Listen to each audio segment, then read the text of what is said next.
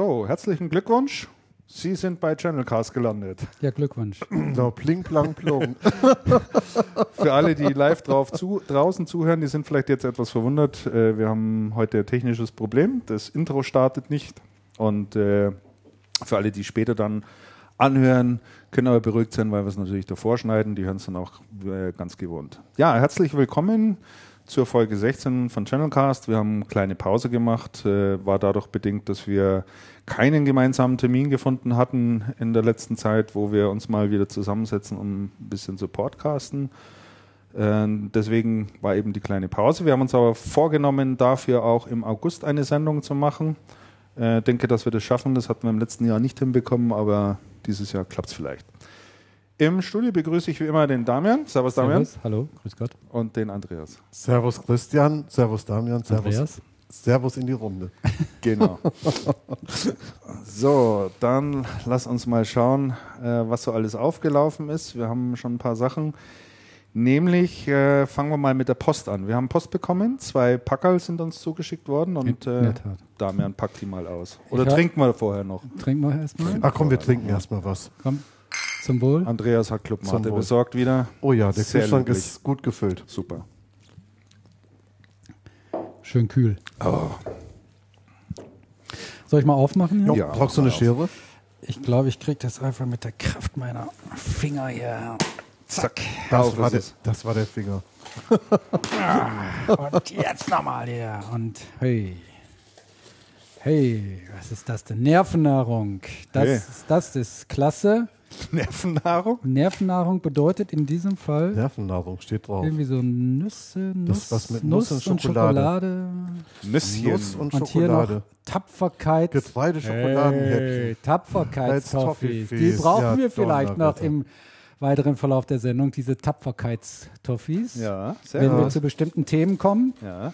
Und von wem haben wir das denn zugeschickt bekommen? Lass Schauen wir uns mal. mal eben gucken hier auf den Beipackzettel. Das ist mit freundlichen Grüßen. Ach, von Herrn Schickram. Ach, schau an. Ja, vielen Dank, Herr Schickram. Ja, ganz Ja. herzlichen Dank, treuer Hörer. Von Genau. Schickram und Feller in Schwandorf. Grüße in die Oberpfalz. Super, das können wir. Ja, das ist Oberpfalz, nicht mehr Niederbayern. Ach so, Entschuldigung, oh, Oberpfalz. das sind die hier ganz empfindlich. Ja, Ne? das kannst du aber glauben. Der ist, heute, der ist heute gar nicht im Chat. Chico ist normalerweise immer da. der, ist nicht, der ist heute nicht im Chat. Nee. Oh, hoffentlich. Vielleicht kommt er ja noch. Hoffentlich klappt es dann überhaupt. Mit was? Mit unserer Sendung, wenn er nicht dabei ist. So, ja, ich glaube, aufgezeichnet wird. Ich meine, der bestvorbereitete Hörer ist doch immer Herr Schickram. So, jetzt haben Kann wir noch ein draußen mal zweites. fragen, ob man uns hören kann. Ja? Wir haben noch ein zweites. Ja. Äh, ich mach's mal auf. Amazon-Packel. Ganz recht, ganz recht. Da heißt immer noch nicht Udo Lindenberg. Sondern das ist, hey, Rupert Sheldrake, sieben Experimente, die die Welt verändern Ja, könnten. genau. Lass mich raten, wer sich das gewünscht hat. Christian. Richtig. Richtig, das habe ich mir Oh, ganz tatsächlich schön, gewünscht. Ganz schön klein gedruckt. Da braucht man gute Augen, um das lesen zu können. Äh, wir haben ja versprochen, dass wir ein Was bisschen. interessiert dich daran? Ja, wir haben ja versprochen, dass wir ein bisschen was dazu erzählen, warum das auf der Wunschliste gelandet ist. Das ist ein Buch, das ich früher mal hatte und in meinen äh, jungen Studienjahren mal gelesen habe und äh, das dann bei irgendeiner der vielen Umzüge äh, durch ganz Deutschland, die ich ja hinter mir habe, ich habe ja mal im Ausland gewohnt, in Ulm. Donnerwetter. Im Regenland. Haben sie dich echt zurückgelassen? Ich sage dir Ulm, Schwabenland, mein lieber äh, Herr Gesangsverein. Äh, eine nette Anekdote dazu. Als ich den ersten Tag äh, in Ulm war, im, im, im Kollegenkreis, in der Früh, wisst ihr, was die in der Früh als allererstes gemacht haben? Die haben die Tagespresse ausgewertet nach Prospekten vom Bauhaus, Baumarkt, Obi, alles, was da so eben an Flyern immer Na, drin liegt. Ja, ob es wieder irgendwo etwas günstig gibt. Und dann sind die abends es ist kein Witz, abends mit dem Daimler, mit dem Anhänger hinten dran zum Obi runtergefahren, haben drei palettenweise Kacheln gekauft, die keine Sau gebraucht hat, aber die waren halt günstig, ne? Und die hat man dann beim Schwager oder irgendwo deponiert, der halt dann in absehbarer Zeit mal, mal baut. Also das, Das, das, das, das, finde ich total nett. aber ich habe auch gelernt, dass die Schwaben nicht geizig sind, wie immer behauptet wird. Ähm, für die ist immer nur wichtig, äh, dass es günstig ist. Also das ist irgendwo günstiger. kriegt. Das ist ein erheblicher Unterschied. Ja, und um zurückzukommen auf das Buch, also das habe ich damals gelesen, fand das sehr beeindruckend. Der äh, Robert Sheldrake ist ein äh, Professor, ich weiß jetzt nicht mehr an welcher Universität, und der hat sich sieben Experimente ausgedacht, von denen er glaubt, wenn man die mal unter Laborbedingungen sozusagen durchführen würde und äh, Kenntnisse daraus zieht, äh, hätte das einen sehr großen Einfluss ähm, auf die Menschheit im Prinzip oder auf die Wissenschaft äh, insgesamt. Er sagt, äh, eins der Experimente, dem er zum Beispiel mal gerne nachgehen würde, ist, ähm, jeder kennt es, man sitzt, äh, man sitzt in einem Raum, ja, und die ganzen Reihen nebeneinander und hinter einem sitzen Leute und vor einem sitzen Leute. Und ähm, Leute entwickeln das Gefühl dafür, dass ihnen jemand in den Nacken starrt. Also wenn jemand hinter dir sitzt und dir dauernd in den Nacken starrt, merkst du das sozusagen irgendwann und drehst dich um, weil du ein unangenehmes oder irgendein Gefühl in dir verspürst. Und da sagte Robert Sheldrake, das ist so ein Phänomen, das ist bis heute ungeklärt. Das sollte man mal experimentell nachstellen und mal versuchen, warum das so ist. Also möglicherweise liegt es natürlich in der Vergangenheit. Also wir als Höhlenmenschen hatten irgendwie einen Instinkt, der uns davor bewahrt, dass uns ein Raubtier auflauert oder sonst irgendwas, keine Ahnung. Ähm, der Robert Sheldrake ist auch derjenige, der davon spricht, dass es, ähm, jetzt weiß ich nicht mehr ganz, wie die heißen, er spricht von bestimmten Wellen, die es gibt, in denen das Wissen, das hört sich jetzt ein bisschen esoterisch Ah, an, Sind das nicht diese die morphogenetischen morphogenetischen Felder, Felder? Ah, richtig. daher kenne ich das. Und äh, da gibt es ja dieses Phänomen, äh, das wird, glaube ich, in dem Buch auch beschrieben von den Meisen, die in London äh, umherfliegen und die es gelernt haben, äh, die Milchflaschen, die vor die Häuser gestellt werden, so wie das, weiß ich nicht, ob es heute immer noch so ist in London, früher war es jedenfalls so, die hatten so eine Alukapsel oben. drauf. Ja, die kenne ich auch noch. Diese Meisen hatten es gelernt, diese Alukapseln Kapseln aufzumachen und dann an die Milch ranzukommen. Und interessanterweise haben äh, Meisenpopulationen in großer Entfernung plötzlich auch ja.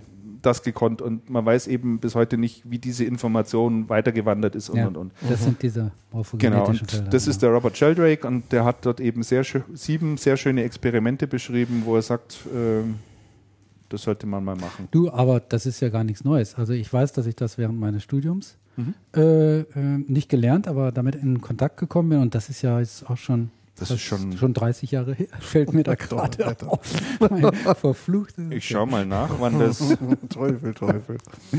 wann das rausgekommen ist. Das steht doch da eigentlich immer drin, oder? 18 Uhr geht der Bus. Was soll das heißen? 94. Hä? Andreas.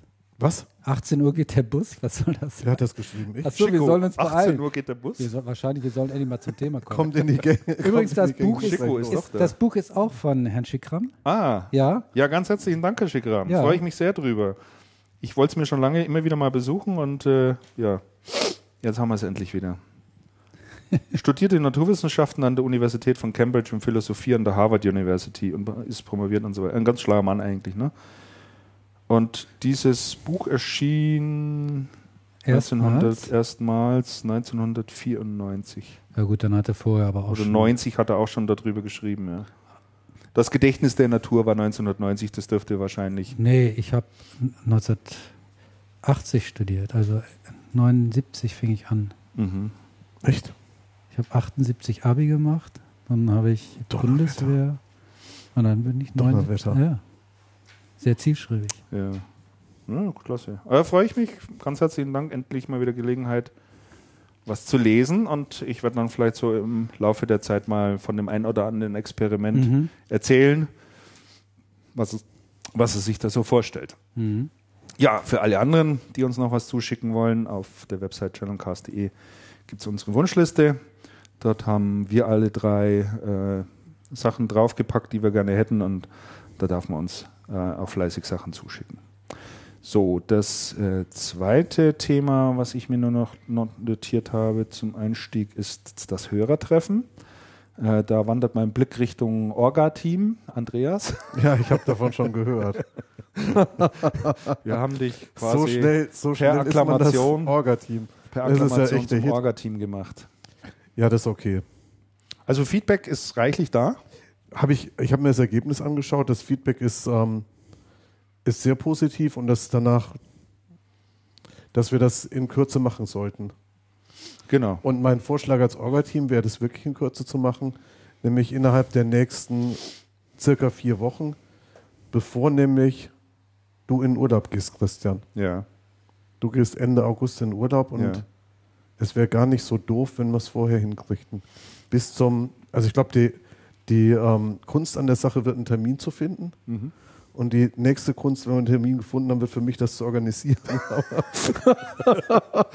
Aber das wird wohl zu machen sein. Also angedacht ist, dass wir es eventuell in einem Biergarten machen, allerdings nicht in einem der äh, überlaufenden Münchner Biergärten, die es ja zahllos gibt, sondern da ein bisschen was ruhigeres suchen, Ja. wo wir auch die Option haben, wenn es regnet, dass wir reingehen Dass können. wir uns drin hinsetzen äh, können. dass wir uns da verköstigen können, äh, was zu essen kriegen und was zu trinken kriegen können. Und ich denke, es wird hauptsächlich darum gehen, dass wir uns äh, alle miteinander unterhalten können und Networking Ja. machen können. Exakt. Also Termin geben wir bekannt, as soon as possible. Da bitte einfach ähm, uns unter auf Twitter folgen oder Facebook schauen Ja. oder Xing oder LinkedIn. Wir sind ja da überall unterwegs, wenn wir das bekannt geben, auch auf der Website. Und wir werden dann sicherlich ein kleines Formular einrichten, äh, wo man mal Name und Adresse oder E-Mail-Adresse hinterlassen kann, sodass wir euch dann benachrichtigen können. Genau. Das wird dann auf allen. Kanälen rausgehen. Ja, das denke ich auch, ist ganz gut. Vielleicht nochmal von mir auch eine Bemerkung zur letzten Sendung. Wir hatten ja damals den Gast Mhm. in unserer letzten Sendung, Günter Schießel. Und da haben wir eigentlich auch anschließend äh, gute, gutes Feedback drauf äh, bekommen. Absolut. Äh, war eine echte Bereicherung Ja. so und äh, das könnten wir doch eigentlich immer mal wieder mal machen. Ne? Also Gerne. Ich finde das auch sehr schön, weil Ja. das bringt nochmal wieder eine neue Sichtweise Ja. und neue Erkenntnisse und fände ich gut. Ja, absolut. Kann ich auch nur unterstreichen. Also wir haben noch ein viertes Headset zur Verfügung. Das Genau. heißt, äh, wir haben auch noch einen Platz hier am Tisch, äh, wo sich noch jemand dazugesellen kann. Und wenn jemand sagt, Mensch, da hätte ich mal Lust, äh, mit den Jungs ein bisschen mitzuquatschen, einfach melden bei uns und äh, finde ich auch eine gute Idee. Gerade uns, die wir immer nur an der Oberfläche kratzen hier, Genau. Ne? Ja. müssen da mal unserem Lehrauftrag ein bisschen Ja. nachkommen. Dass hier, Lehrauftrag. mal, dass hier mal ein bisschen Haben wir einen tiefer in die- Lehrauftrag? Dass hier ein bisschen tiefer in die Sendung kommt. Das wusste ich noch gar nicht. Ja, ja, ja, ja. Du meinst mit EH geschrieben doch, Ja, ne, oder? genau. Okay. Richtig. So, und äh, das dritte, was ich noch aufgeschrieben habe, nur der Hinweis, Channelcast gibt es jetzt auch mit Kapitelmarken. Äh, war ja gerade so in der Anfangszeit immer wieder der Wunsch, dass äh, Leute gesagt haben, oh, das ist mir einfach zu lang, ich will keine dreieinhalb Stunden hören, was ich auch verstehen kann. Mein Argument war ja dann immer, dann hör's halt nicht auf einmal, sondern hör's halt ein paar Tage lang. Äh, so mache ich auch bei den Podcasts und äh, ich höre es ja regelmäßig im Auto auf, der, auf dem Weg in die Arbeit und von der Arbeit weg oder wenn ich sonst wo unterwegs bin. Ähm, jetzt ist es jedenfalls vollzogen. Die äh, letzte Folge, die eben mit dem Günter Schüssel, liegt jetzt auch in einer Version vor mit Kapitelmarken. Äh, ist schön übersichtlich. Man kann jede beliebige Stelle im Podcast sozusagen anspringen. Äh, da steht dann das jeweilige Thema drüber, klickt man drauf und landet dann an der entsprechenden Stelle. Jetzt steht auch daneben, wie lange das dann geht. Ähm, unterstützt werden diese Kapitelmarken äh, von sämtlichen Smartphones, egal ob es iPhone oder sonst irgendwas ist. Äh, wenn man es da drauf packt, hat man Kapitelmarkenunterstützung. iPad natürlich, ähm, iPod Touch natürlich und äh, auf dem PC gibt es zwei Programme, die ich hier empfehlen kann. Das eine ist QuickTime, kostenlos von Apple, gibt es für Windows und äh, auch macOS und das andere ist der VLC-Player, auch sehr bekannt, auch Freeware, auch für macOS und äh, Windows. Und das schmeißt man da ganz einfach rein und dann hat man auch die Kapitelmarken und kann sich da durchhangeln. Äh, auf der Website selber klappt es noch nicht, äh, was dem Umstand geschuldet ist, dass diese ganzen Browser alle nicht, ja, ich will jetzt nicht sagen kompatibel, aber halt unterschiedlich mit, mit Dat- Dateien umgehen können. Und äh, da gibt es jetzt noch kein einheitliches Format sozusagen. Ähm, das wird mit HTML5 kommen, der nächsten Generation. Da gibt es auch schon ein paar Projekte, die das äh, versuchen umzusetzen, dort einen Player mal zu basteln, der dann auch die Kapitelmarken unterstützt. Ich bin da dran. Ähm, und äh, habe da auch ein bisschen was dazu geschrieben bei uns auf dem Blog und ja, denke, dass das im Laufe des Jahres dann dort auch noch integriert werden kann und dann alle zufrieden sind, weil man äh, die einzelnen Gesprächseinheiten sozusagen dann auch direkt anspringen kann. Mhm. Genau. Mhm. So, jetzt sind alle glücklich mhm. und zufrieden. Mhm. Und ich muss jetzt nur immer aufpassen, dass ich wieder diese äh, die, die, Marke da immer setze, weil sonst habe ich wieder mhm. stundenlange Arbeit. Und äh, wir kommen zu unserem ersten Thema aus dem Bereich Aktuelles und Personalien und die, da habe ich ja schon gleich mal lachen müssen, wie ich die Überschrift gesehen habe. Äh, da steht dort Chefwechsel bei Also Activis, Gedankenstrich, welcher Chefwechsel? Und da denke ich mir, solche Einträge kann nur der Damian machen, oder? Das ist völlig korrekt. die Überschrift, die stammt tatsächlich von mir und das Thema ist ja fast jetzt schon gar nicht mehr aktuell, weil es ist ja schon eine ganze Weile her. Trotzdem ähm, müssen wir noch drüber reden. Trotzdem ne? sollten wir auch noch drüber reden, äh, finde ich, weil das ist ein Thema, was ja doch auch wirklich wichtig und relevant ist. Ich meine, wenn äh, der CEO eines der größten Distributoren äh, das Unternehmen verlässt, da können wir das nicht einfach so unkommentiert geschehen lassen, denke ich. Das ist so. Und es ist auch eigentlich so eine ganz tolle Überleitung, finde ich, von unserem vorhin, von dem Thema, wen wollen wir mal als Gast einladen? Ich denke, Klaus Helmich wäre mal echt ein interessanter Gesprächspartner. Der hat ja jetzt dann auch Zeit. Ja, ist richtig. Und mhm. ob er was sagen würde, das weiß ich nicht. Da müssen wir ihm wahrscheinlich hier mit den Tapferkeitstoffis erst füttern oder der Nervennahrung von Herrn Schickram, dann könnte da was draus werden. Also jeder weiß ja, um was es geht. Äh, ähm, Activis, also Activis-Chef äh, Klaus Helmich ist nicht mehr an Bord. Äh, der bisherige COO ähm, Herr Möller-Hergt hat äh, das Ruder übernommen. Ich habe dann deshalb äh, etwas suffisant welcher Chefwechsel hingeschrieben, weil äh, draußen eigentlich sowieso ähm, Möller-Hergt als der Herrscher aller Reusen bei Activis angesehen äh, wurde und wird. Und äh, ich hatte dann in meiner begleitenden Kolumne auch geschrieben, dass der Chef, äh, dass er jetzt auch offiziell die Chefposition übernommen hat. Äh, ganz böse Stimmen draußen haben gesagt, ja, der Klaus Helmich, der hat sowieso nur noch Zeitung gelesen, mhm. äh, hat sonst nichts mehr gemacht und der hat einfach keine Lust mehr gehabt. Ähm, und äh, ja, und äh, so ist das dann halt dann dazu gekommen. Die spannende Frage finde ich jetzt, wie geht es jetzt weiter? Mhm. Also mhm. gerade im Management. Jetzt ja. äh, der äh, Möller-Hergt hat die CEO-Position jetzt übernommen. Er hat äh, in Personalunion weitere Aufgaben, unter anderem des Deutschland-Geschäftsführers. Die Frage ist, will er das so weiter handhaben? Ähm, geht das überhaupt, ja.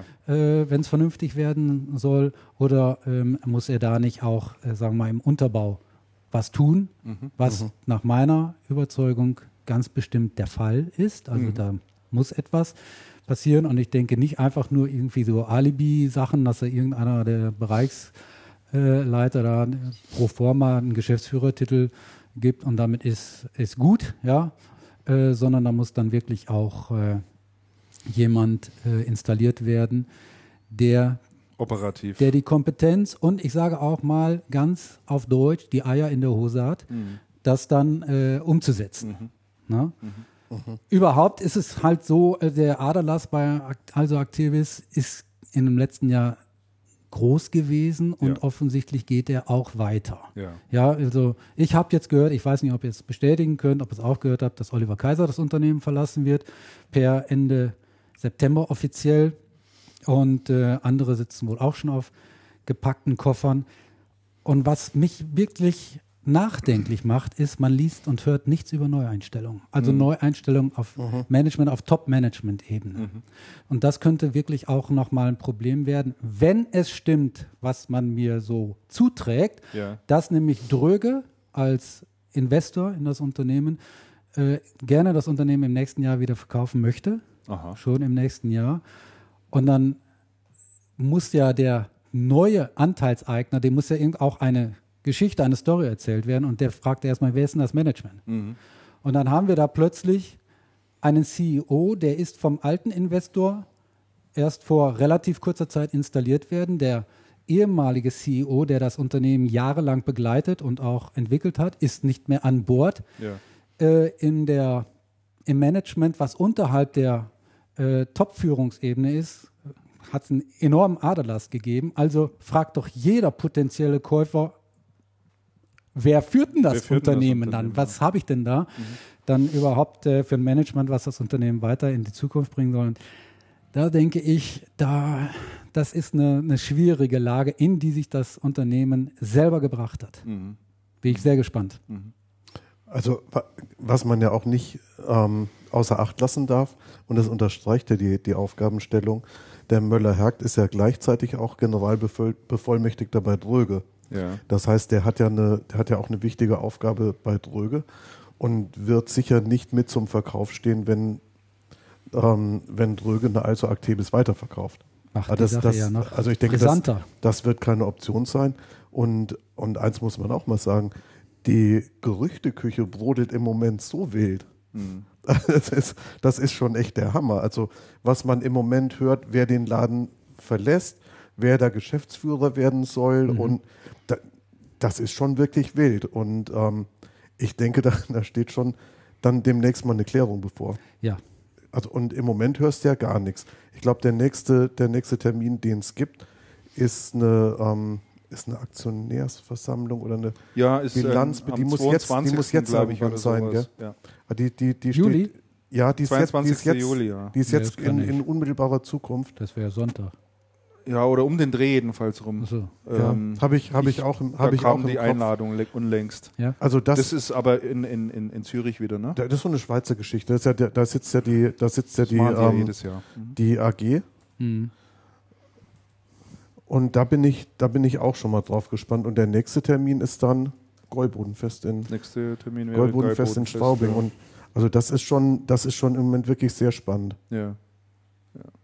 Es gab ja auch die, ähm, äh, wer die Medienberichterstattung rund um Schlecker auch verfolgt hat, da war ja, Ja. auch äh, bekannt geworden, dass Dröge ja auch Sich für Schlecker interessiert für richtig. Schlecker interessiert hat, äh, dann letztlich aber ja sein Angebot auch zurückgezogen hat, ähm, aus welchen Gründen auch immer. Und da war ja auch die Rede davon, wenn Dröge Schlecker zugeschlagen bekommen hätte, äh, wäre Gustav von Möller-Hergt äh, dann Nach Schlecker. nach Schlecker gegangen und hätte dort äh, die Schleckerkette sozusagen äh, saniert, saniert oder neu aufgebaut oder was auch immer man mit dem Unternehmen oder mit der Kette dann vorgehabt hätte, Ah, ja.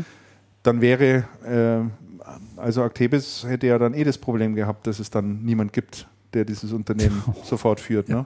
Also, die- also, also denke ich auch, da steht, da steht eine Regelung unmittelbar an. Ja, Mhm. Unmittelbar. Und, und es muss muss einfach passieren. Ne? meines Erachtens wirklich, wirklich schnell gehen. Ja, denke Ja, ich auch. Ja. Absolut. Also in diesem Zusammenhang, wenn, wenn, wenn ihr da, sagen wir mal, dieses, diesen Abschnitt abgearbeitet habt, habe ich noch eine, eine interessante Info für euch, eine amü amüsante, so ist das Mhm. Richtige. Und zwar habe ich das jetzt für mich mal so äh, get getitelt, Möller-Herg, der Fackelkandidat. Wie kommst du da drauf? Ja, äh, ich habe hier den Link auch euch äh, mitgeschickt oder eingetragen im, im, äh, in unserer Themenplanung. Der Kollege Möller-Herg, der hat das Olympische, die olympische Fackel getragen Ja. in London. Jo. Ich habe hier den Link Ernst? auf Ja. einen Artikel in Ja. der Soester, im Soester Anzeiger. Ernst? Soester trug olympisches Feuer durch England. Kannst du ihn mal in den Chat schmeißen? Bitte? Kannst du den Link Den mal in den? Chat Ich schmeißen, ich das den auch mal. Es, ihr wisst, Ich dass das, das ihr mal. wisst, dass das live zu verfolgen ist im Internet. Nee, das wusste ich nicht. Jetzt der das- Fackellauf. Ja, der Fackellauf und mit den einzelnen Etappen. Und man kann auch, ähm, die Adresse heißt Ah ja, der London, Kollege. Ah ja, london2012.com. Also, London2012.com. Da gibt es eine, ähm, eine Seite, wo man wirklich sehen kann, wie die Fackel wo, wo die Fackel getragen wird, wie die Fackel getragen wird. ah ja. Da war auch der Gustavo Möller-Herg zu sehen, der die, der die Fackel ein Stück getragen hat. Ähm, ich habe das, mal- ich hab das mal recherchiert. Das ist, ähm, die Samsung ist doch ein Sponsor der Olympiade. Ich denke, dass das so zusammen zustande und, gekommen genau, ist. und ähm, er hat die Fackel getragen und da waren noch einige andere aus der IT-Branche, ja. ähm, die auch die Fackel getragen haben. Aber das Äh, ist, da, wann ist denn das gewesen? Vorgestern oder Das, so? das Was? muss jetzt gerade gewesen Vorgestern gegen abends war, war zu sehen. Und es hatte irgendwie mittags die Fackel auch mal getragen, hier von ehemals Techdata, die ähm, Isabelle Robesson. sein. Tatsächlich. Tatsächlich, hatte ich gesehen. Ah, hatte ja. ich gesehen, wie die mit der Fackel auch, auch lief. Aber Das das- ist interessant, die Fackel darf es dann behalten. Ja, die und, darf den, man und den. Anzug auch. Ah, ja. Das ist alles so spezial, einmalig. Und Und es gibt für jeden Fackelträger uns ein Loch in dieser, in dieser Fackel. Die hat ja oben so Löcher, wo das Feuer läuft. Und das für jeden Läufer ein Loch. Und ich glaube, es sind um, um die 8000 Läufer, Boah. Die, die, da, die da mitmachen. Und ähm, es ist aber tatsächlich so, der Lauf geht nur durch die Städte. Mhm. Und ähm, es geht dann anschließend über Land immer im Bus so ein Stück und dann wieder Ach durch so. die Stadt. Immer so, so ähm, schrittchenweise. Das muss ganz irre sein. Aha. Chico sitzt im Bus und trotzdem kann er hier äh, uns zuhören. Also der, Ich der sag ist- euch, ich sag der euch mal eins, der, der ja. Chico hat nämlich seit Zeiten ein iPhone. Ah, okay. Ich habe ihn, hab ihn auf einer Veranstaltung getroffen und sag Mensch, und dann sagt er, ja, habe ich jetzt ganz neu, habe ich jetzt ganz neu und ich kann jetzt auch meine E-Mails da. Und dann, dann habe ich ihm nämlich auch gesagt, aber die, zur Diskussion über die Telefone Ja. kommen wir, glaube ich, im, im hinteren Teil, habe ich auch Ja, gesagt, ja. ich habe jetzt auch so ein, so ein Smartphone. Und ähm, ich habe neulich mit ihm gesprochen, habe gesagt, hey, die Smartphone verändert mein Leben dramatisch, weil die Art zu arbeiten und, und, und. Und schaust dir an, Tatsächlich. Ja. und, äh, es kann, und ich habe ihm nämlich auch gesagt, Podcast geht aufs iPhone. Ja, ja, klar. Das geht. Mach dich mal schlau. Und dann hat er Ja. gesagt, ja, da geht er mal bei sich in die Technik und, ja, er scheint das irgendwie Und- hinzukriegen, weil und er, er guckt, wie schreibt das, hier gleich, und guckt, wie das geht. Ja, äh, es war am 17., nee, äh, nicht in London, 17. August, 16.39 Uhr Ortszeit. Was meint er jetzt damit? Ich glaube, er das meint war den der 17. Fackellauf. Juli. Hä? Den 17. Juli. 17. Juli, ne? 17 Juli. Ja, das war der Fackellauf. Das weiß ja. er auch schon wieder. Der Mann, der ist so informiert, das ist unglaublich. Das ist der Also, Hammer, gell? Ich denke, der sollte hier am, einfach mal den, sitzen. Den brauchen wir ja unbedingt mal. Vielleicht weiß er auch, ob Herr Möller-Jagd im 100 Meter Endlauf äh, gegen Usain Bolt an, antreten wird und wer dann gewinnen wird. Da bin ich, bin ich auch interessiert. Komm, wir wetten. wir wetten. Genau. Ich brauche einen Tapferkeitstoffi. Nimm doch mal so einen Tapferkeitstoffi. Tapferkeit. Ja, ja. Herrlich. Ach Gott. Also ich kann mit dieser ganzen Olympiageschichte ja wenig anfangen, muss Ich ich, auch gestehen. Ich auch nicht. Aber es gibt ja Leute, die sitzen da Tag und Nacht dann davor. Ja. Ja, ich zum Beispiel. Oder- da komme ich Echt? nachher noch zu. Ja, natürlich. Wenn der Ja, Zehnkampf ist zum Beispiel, dann bin ich auf jeden Fall dabei. Wobei der ist ja glücklicherweise, wir haben keine Zeitverschiebung Schiebung oder nur eine Stunde. Das Eine ist Stunde, Gott sei. Dank ja noch. Haben wir da Chancen? Bitte? Haben wir da Chancen? Nö, das nicht. Das nicht. Also vielleicht irgendwie, das war da im, unter den Top Ten. Die Zeit der großen Wobei Zehnkämpfer. 8,5 Punkt, 8.500 hat er jetzt der, der beste Deutsche gemacht bei einer Europameisterschaft. Er ist Europameister geworden, Mhm. 8.500. Mhm. Aber gleichzeitig ist ein neuer Weltrekord über 9.200 Ach du Punkte gute Güte, von einem ist Amerikaner. abartig. Also das ist schon, das ist schon wirklich ein Kaliber. Zum Sport komme ich nachher noch bei meinen Picks. Im Sportteil. Im Sportteil. Ja, genau. Und jetzt der Sport. Mit Ernst der Huberti. Sport. Das ist der Sport. genau. okay, dann machen wir weiter mit den äh, Personalien, hätte ich gesagt. Äh, Ja. Wir haben noch notiert, äh, der Markus Blickbaum. Ist wieder aufgetaucht, Ist wieder komplett in der aufgetaucht. Nähe. Habe ich ja echt gedacht, dass der weiter, dass der weiter Ja, wegwechseln ja, würde. Gerüchte halber hieß es ja, er geht nicht mehr zu einem Distributor, sondern Ja, ja. landet bei einem Hersteller oder geht zu einem Hersteller. Und wo landet er? Bei Sievert und Kau, Wahnsinn, oder? quasi um die Ecke. Wahnsinn um die Ecke. Und äh, ja, äh, da wünschen wir ihm viel Glück und ein gutes und glückliches Händchen auf alle Fälle, guten Start. Und ist natürlich schön, dass er der Branche da nicht verloren gegangen ist.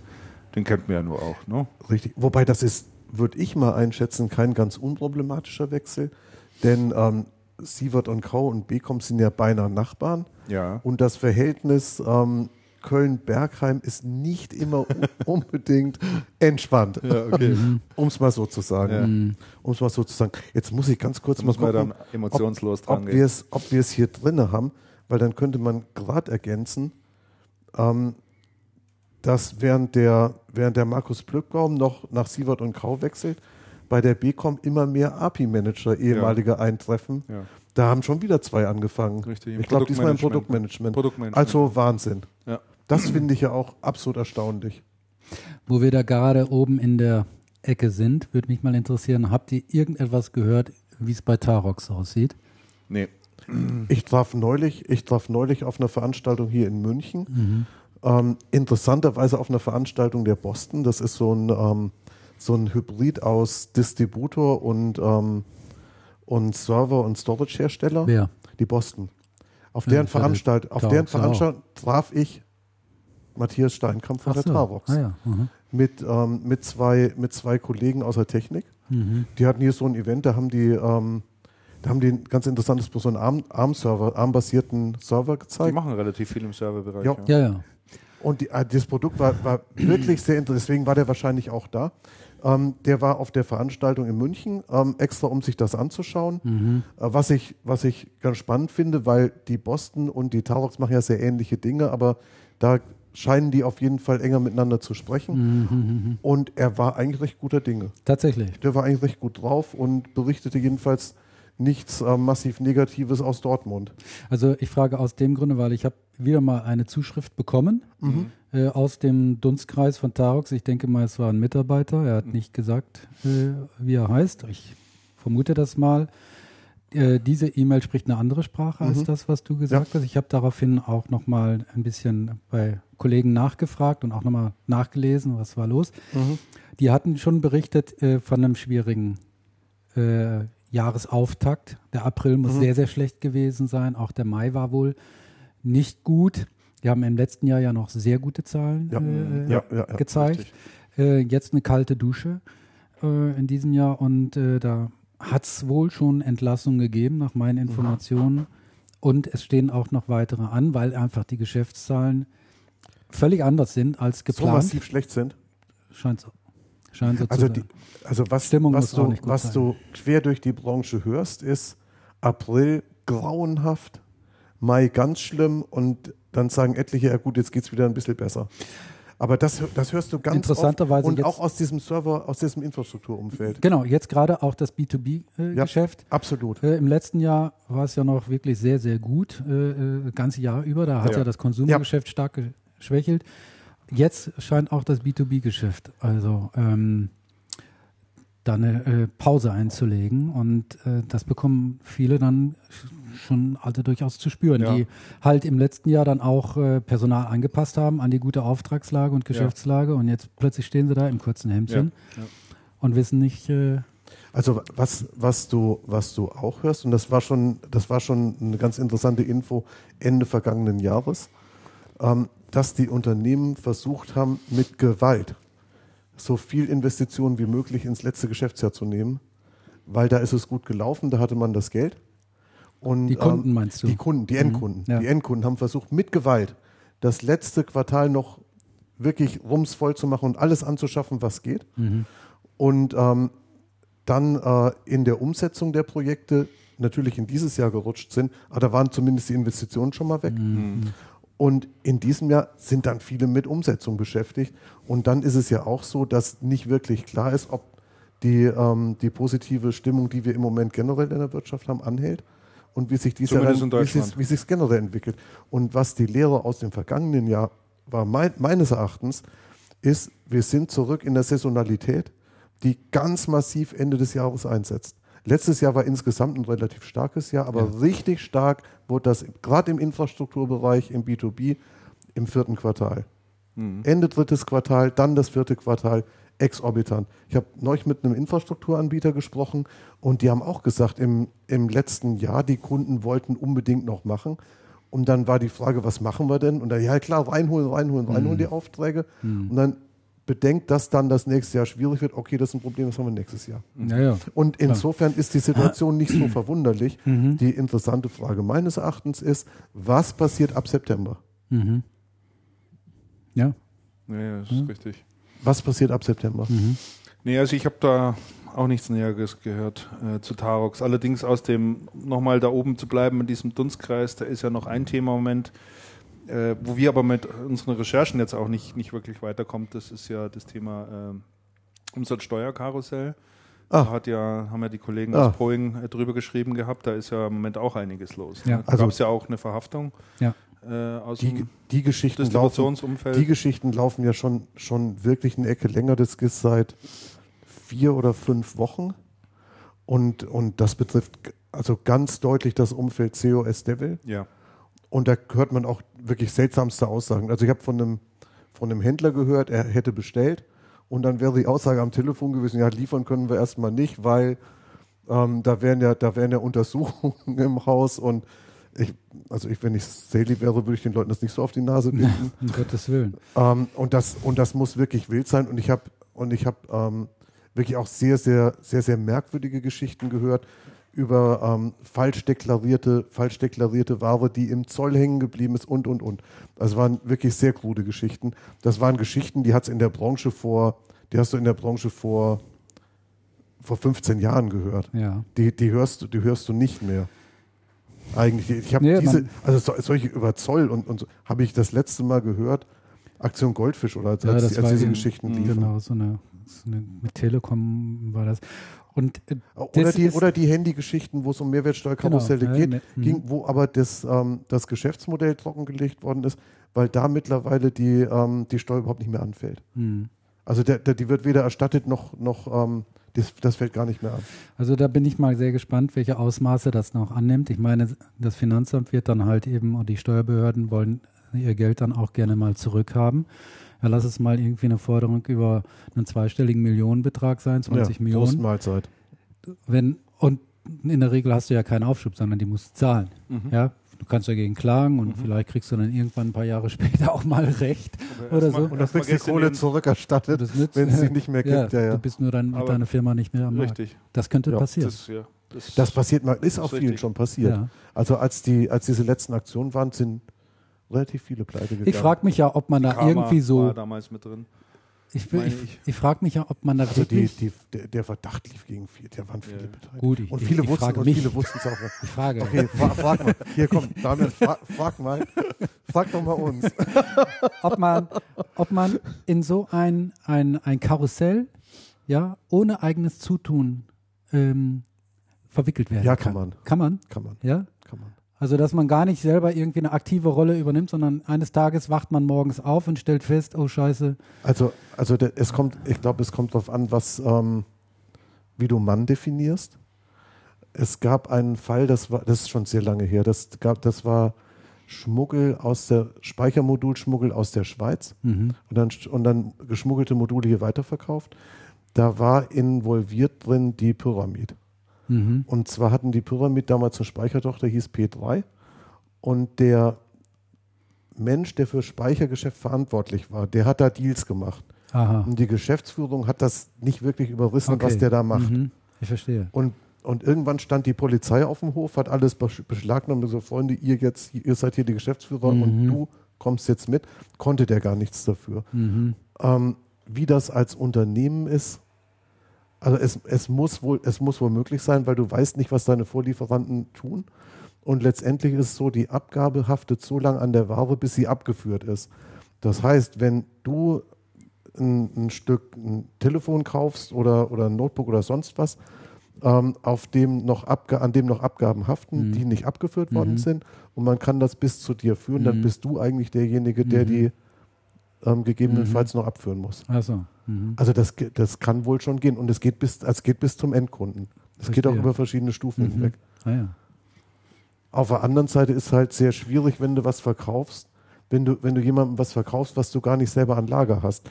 Das heißt, ich biete dir was an, du verkaufst das an Christian Mhm. und sagst dann zu mir, mu- musst du mir gar nicht schicken, schickst dem Christian direkt. Mhm. Mhm. Und Christian ist aber der, der es mir vorher verkauft hat. Und dann Mhm. geht es einmal über die Grenze Mhm. und Mhm. die Ware steht die ganze Zeit bei mir, ich schicke es überhaupt nirgendwo. Aber hin. sind denn da nicht jeweils immer äußerst günstige Einkaufspreise, die Auffälligkeiten, also wo man sagt, da musste jetzt eigentlich hellhörig werden. Also wenn das sind genau- Konditionen, die hier angeboten werden, die sind eigentlich nicht marktkonform Also oder wenn's- kennt man so eigentlich nicht im Markt. Also wenn es sehr billig ist, plus Mehrwertsteuer Also mir wurde ja erzählt, oder minus äh, Mehrwertsteuer, dann ist das schon offensichtlich auch auffällig. um, um, um Office-Pakete, so wurde uns ja, ja, ja, habe erzählt, ich auch gehört, ja. ähm, die dann plötzlich 20 Prozent unter den marktüblichen Preisen äh, äh, aufgeklatscht sind sozusagen. Ja. Und da muss, denke ich, jemand, der in dieser Branche tätig ist, der muss einfach sagen, Moment mal, Da da, kann, kann was- irgendwas das nicht stimmen. Das, ja, das, Das, das, stinkt ist, einfach, ja, und, und mhm, äh, mhm. zur Not lasse ich da einfach mal die Finger davon. das, ist, das ist schon auf der einen Seite richtig, auf der anderen Seite ist natürlich so, dass gerade bei Software der Markt so transparent ist und dann auch in der Vergangenheit immer wieder Microsoft Software, völlig korrekte Software für einen Schweinepreis in Deutschland unterwegs war, die direkt von Microsoft Irland gekommen Ja, aber ist. dann frage ich nach. und über einen Schritt und ein, über einen Schritt, was willst du denn machen? Mir hat mal jemand gesagt, Hauptsache es gibt ein Dokument, auf dem ein Name steht. Das ist es eben. Das ist eben das Gefährliche daran, meiner Meinung nach. Ne? Und ne, natürlich ist es das. Und, das. und das Problem ist, du hast Schwierigkeiten zu unterscheiden. Du hast Schwierigkeiten zu unterscheiden, du weißt nicht, woher es kommt. Wenn ich bei, wenn ich bei, ähm, bei einer, was weiß ich, bei einer Devil ein Stück Software bestelle, der ist offizieller Microsoft-Distributor, gehe ich davon aus, dass es offizielle Ware ist. Mhm. Wenn ich bei einem, wenn ich bei meinem Nachbarn ein Stück Software bestelle und der sagt mir, hey, ich kaufe das in einer offiziellen Distribution, dann muss ich eigentlich davon ausgehen, dass das korrekte Ware ist. Oder würde ich davon ausgehen? Ja, ich, ich kenne die Mechanismen jetzt auch nicht so genau. Äh, Für mich wäre das halt nur einer der Parameter, an denen ich festmachen würde, äh, sind Einkaufskonditionen oder Einkaufspreise, die einfach deutlich unter dem liegen, Du, wie ja, man sie ansonsten im Markt einkaufen kann. ja das, das stimmt schon, das sollte hellhörig machen, aber du kannst es halt nicht ausschließen. Du hast in Deutschland noch immer, oder du hast in Europa noch immer einen, einen Graumarkt. Das heißt, wenn irgendein, irgendein OEM zu viel gekauft Das hat, würde ja aber dann schiebt der weit unter Kondition in den Markt. Hauptsache, Hauptsache, dies, Ja Hauptsache gut, aber die Ware das, ist weg. das, das, das würde ja bedeuten, dass man, dass man sich nicht davor schützen kann. Du kannst, ich glaube, man kann sich prinzipiell sehr schlecht davor schützen. Ich glaube, du bist oder Der Hersteller wird sagen, kaufen Sie nur aus vertrauenswürdigen Quellen. Ja, aber du weißt ja auch nicht, wo die zu kaufen. Ja, Und in der Vergangenheit war es so. Dass kaum ein Microsoft-Distributor wirklich ausschließlich bei Microsoft gekauft hat. Wenn irgendwo ein Posten angeboten ist, dann ist, dann ist selten einer, der sagt, komm, das lehne ich aber, also das lehne ich hier rundweg ab, bleibt mir weg, ich bin hier offizieller Distributor und weil die dann auch, auch, auch hergehen und sagen, okay, einmal ist es günstig und wenn es ich nehme, Hm. dann habe ich das und dann versaut das nicht den Rest vom Markt. Also das ist, das ist äußerst schwierig. Ich glaube, die, es ist nicht mehr so wild, wie es in der Vergangenheit war. Deswegen wundert mich das auch, dass die Geschichte jetzt so massiv wiederkommt. Es ist nicht so wild, wie es in der Vergangenheit war. Bei Handys gibt es den Mechanismus überhaupt nicht mehr, gesetzlich geregelt. Und äh, da war ich schon von den Socken. Ich wusste, auch nicht, ich wusste auch nicht, dass Zoll noch so eine Rolle spielt. Ja, weil es, genau, das, es würde mich auch mal interessieren, ob das jetzt wirklich nur so ein Einzelfall ist oder ob das Ja, jetzt das, das ist eine einer, interessante Frage. ein Fall ist, der mal wieder hochgekommen ist und im Hintergrund passieren Läuft ganz das viele. eigentlich die ganze ja, Zeit so? ist eigentlich, Ja, ja, das das, wissen wir das, das wissen wir jetzt nicht. Das ne? wissen wir nicht. Ja. Und, und es gibt ja die Mechanismen, ich wusste gar nicht, dass das überhaupt noch gibt. Ähm, Gerade mit dem Osten hast du das Ding, ähm, dass anscheinend Zollabgaben auf vollständige Systeme gibt. Also die sind, die, da muss dann Zoll zahlen, relativ viel, aber auf Teile nicht. Und jetzt gehst du her und sagst, okay, habe 27.000 Notebooks, die schippe ich nach Deutschland, was nagel ich drauf? Und ich sage, es sind Ersatzteile. Wurde ja früher gern gemacht. Und da, das geht anscheinend immer noch. Ist mir gerade neulich ein Fall zugetragen worden. Habe ich gedacht, ich höre nicht richtig. ist schon erstaunlich, ja. Und Hätte ich nicht, hätte ich überhaupt nicht Also interessanterweise für den, äh, für den aktuellen Fall ist ja zuständig die Staatsanwaltschaft in Augsburg. Ja. Ah, Ähm, interessant. Und äh, das muss ja auch irgendeinen Grund haben, warum die Augsburger dafür zuständig sind. Ja, das ist natürlich sehr den? interessant, warum das Wen? so ist. Den Grund? Nein, ich kenne den Grund nicht. so, mhm. Ähm, also wir haben aber Kontakt zur, zur Staatsanwaltschaft und äh, wir sind da im Moment gerade auch äh, am Recherchieren und versuchen da ein paar Informationen mehr ranzu, ranzukriegen. Das Problem ist bei diesen Staatsanwaltschaften, die sagen dir nichts von sich aus. Nee, du musst die Sprecher- richtigen Fragen Du musst stellen. die richtigen Fragen stellen Dann und sagen dann sie hoffen, ja dass er sagt ja, Ja, ja. nein, genau. Ja. So, und, äh, der Kollege Weiler hat also eine Liste mit, mit 30 Fragen und arbeitet die im Prinzip ab, nennt diese Firma, jene Firma, die Firma, die Firma, die Firma Ja. und er sagt halt nur nein, nein, nein, ja, nein, nein, nein, ja. Ne? So, und äh, das ist natürlich ein bisschen mühsam. Aber ich denke, dass wir da in absehbarer Zeit doch ein bisschen was dazu liefern kann. Und äh, wenn hier einer von den Hörern noch Informationen für uns hat, nehmen wir die natürlich auch gerne entgegen, um da mal ein bisschen drüber sprechen zu können. Ne? Hm. Ja, aber also mich hat das wirklich verblüfft, wie nach der langen Zeit, die jetzt Ruhe war, diese Themen alle wieder hochkochen. Wahnsinn. Ja, wenn's Wahnsinn. wenn es immer noch funktioniert, wenn es keinen wirksamen Schutz dafür gibt, wie du sagst, Also ich hätte ist ja auch ich nicht verwunderlich. echt ne? nicht gedacht, aber das ist anscheinend immer noch so. Die blanke Gier kommt dann halt irgendwann und sagt einer, da kann ich ein riesen Geschäft damit machen, ein Mhm. riesen Reibach damit machen.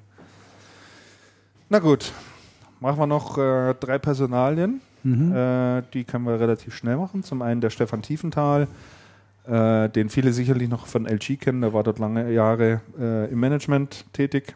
Äh, ist er damals im Zuge der ganzen Abwanderung bei LG auch rausgegangen. Ne, Ja. der ist vorher schon. Der ist vorher schon raus, ähm, Mhm. allerdings aus privaten Gründen heraus. Ähm, der wird äh, Country Manager bei, oder ist eigentlich schon Mhm. in Amt und Würden, äh, bei AOC, Mhm. MMD-Philips, dieses Konglomerat, und äh, ist dort eben als Country Manager beschäftigt.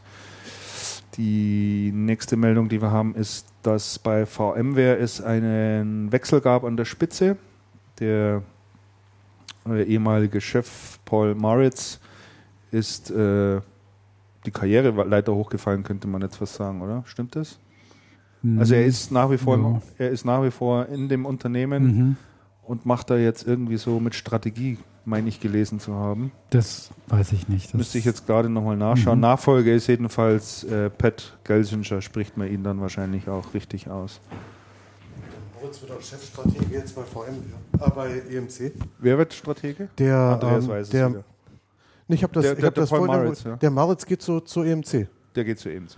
Der geht zu EMC als, Moment, ich schaue gerade.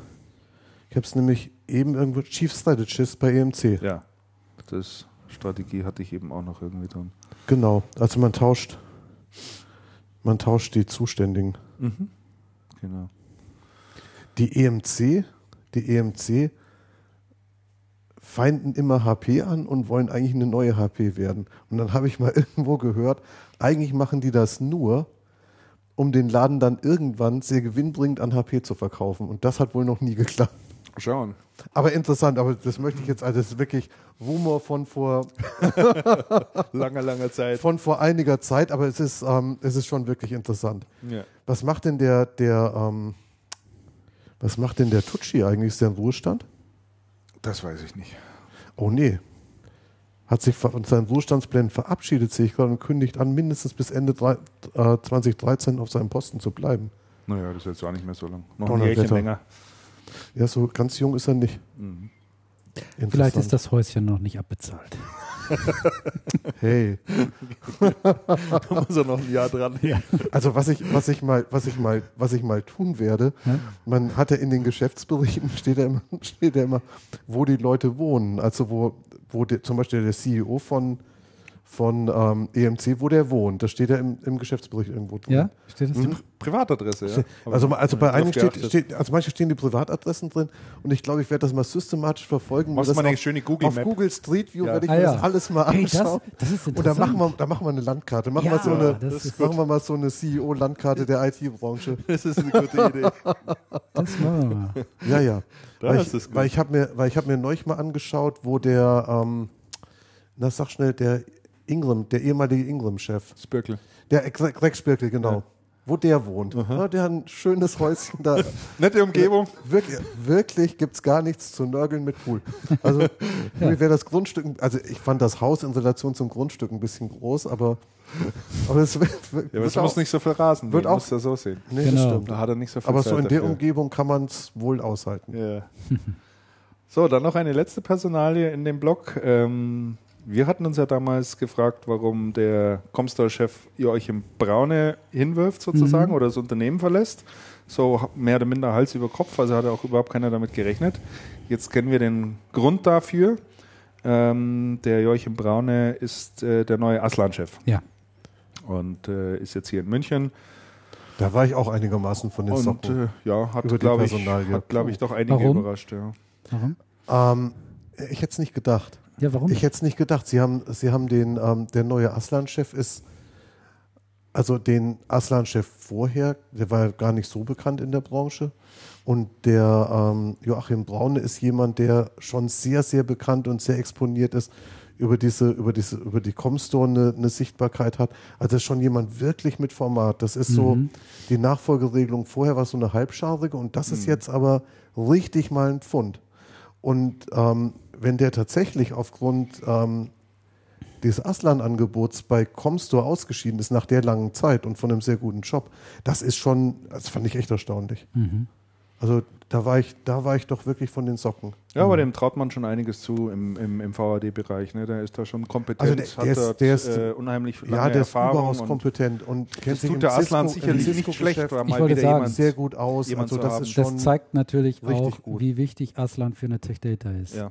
Dass die Absolut. da halt Ja, absolut. wirklich einen, Ja. einen guten Mann da draufsetzen Ja. auf die Position. ja. Äh, und das halte ich auch für eine richtige Und der, Entscheidung. und der Braun ist, also die Comstore ist ja, ist ja sehr Cisco-lastig oder sehr, also da ist ja Cisco einer der wichtigsten Hersteller. Und gerade auf diesem, auf dieser Position Cisco hat es ja bei, ähm, bei Aslan doch dann ein bisschen Wechsel gegeben. Der, ähm, na, sag schnell, der Andreas Bichelmeier, der zurück Ja. zu Ingram gegangen Ja. ist, der wurde ursprünglich mal als Cisco-Chef bei der Aslan eingestellt. Mhm. Und also die, das, das, das ähm, ist, glaube ich, schon auch ein wichtiger, ein wichtiges Signal. Mhm. Zweifelsohne, ja. Dann kommen wir zum Bereich Distribution. Dort hatten sich in der Zwischenzeit auch ein paar ähm, interessante Dinge Sag mal, ereignet. wir haben so lange keinen Channelcast Nee. mehr Nee. gehabt. Das ist ja erschütternd. Das dürfen wir, wir dürfen nie wieder so lange Pause wirklich machen. schon sechs Wochen mindestens her oder so. Ah, das würde ich aber auch Äh, sagen. aber wir haben jetzt auch nur mehr oder minder aktuelle Sachen halt auch aufgeschrieben. Es Also- ist doch aber so viel auch passiert. Also Ja, das ja, ist ja natürlich. schon, das ist ja Wobei echt der schon der nächste Hammer. Punkt, der ist ja auch schon eine ganze Weile her. Ne? Dass Avnet die- Magirus? Ja, Afnet Afnet, Magirus ist, das war noch in meinem Urlaub, zu Beginn meines Urlaubs oder sowas. Urlaub? Was Was? ist das denn? Urlaub. Urlaub. Keine Ahnung, kenne ich auch Ich nicht. dachte, du bist selbstständig. Total, es doch keinen Urlaub. total. Ja, Avnet Magirus. Ähm, würde ich gerne ein bisschen was dazu sagen. Mhm. Äh, das fand ich eine ganz, ganz spannende Geschichte.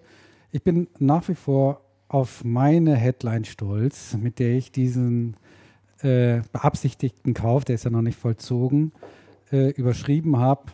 Ich habe geschrieben, Avnet Magirus, if you can't beat him, eat him. Und das bringt, ihr kennt ja, ne? Dieses ist ja abgewandelt, ne? If you Yes. can Yes, beat him, yes. join him. Und so das bringt also meine, meine Bewertung dieses Vorgangs eigentlich so ein bisschen auf den Punkt. Meinst du wirklich, dass es um nicht. Beat, um Beat gegangen das Glaube ich nicht, aber darüber werden wir dann gleich noch drüber sprechen. Wann gleich? Nach, wenn, nachdem du deine Theorie mal ähm, Ausgerollt gegeben hast. Naja, eigentlich ist damit ja schon alles gesagt. Also ähm, für mich geht es darum, dass äh, Avnet damit einen Konkurrenten einfach äh, vom Markt genommen hat. Äh, Aber konkurrieren sie wirklich so doll? doch, Nein, nein. Nicht? Nee. Also ich weiß es. Die konkurrieren also, nicht? Also ich, Die ergänzen sich. Also ich weiß nicht, ich könnte könnte ich mir schon vorstellen. Und Afnet, also meine These wäre, nachdem Afnet das meiste von Magirus schon gekauft hat, hat man jetzt West auch noch gekauft. Naja gut, also 350 Millionen oder was sie, ne 240 Millionen, was jetzt Magirus macht, ist kein Kleckerbetrag. Ne? Also Nee, das ist schon richtig, aber die, aber die, sie hatten ähm, damals die Hardware-Sparte im Wert von 500 Millionen Umsatz. die, die Hardware-Sparte war doch das, was wirklich viel gemacht hat, was das meiste gemacht hat. 500 Millionen. Und die Neuausrichtung der und die Neuausrichtung der Magirus ist ja auch nicht durch die Bank ganz glücklich gelaufen, muss man Die sagen. hatten danach erstmal Schwierigkeiten, das ist richtig, und mussten.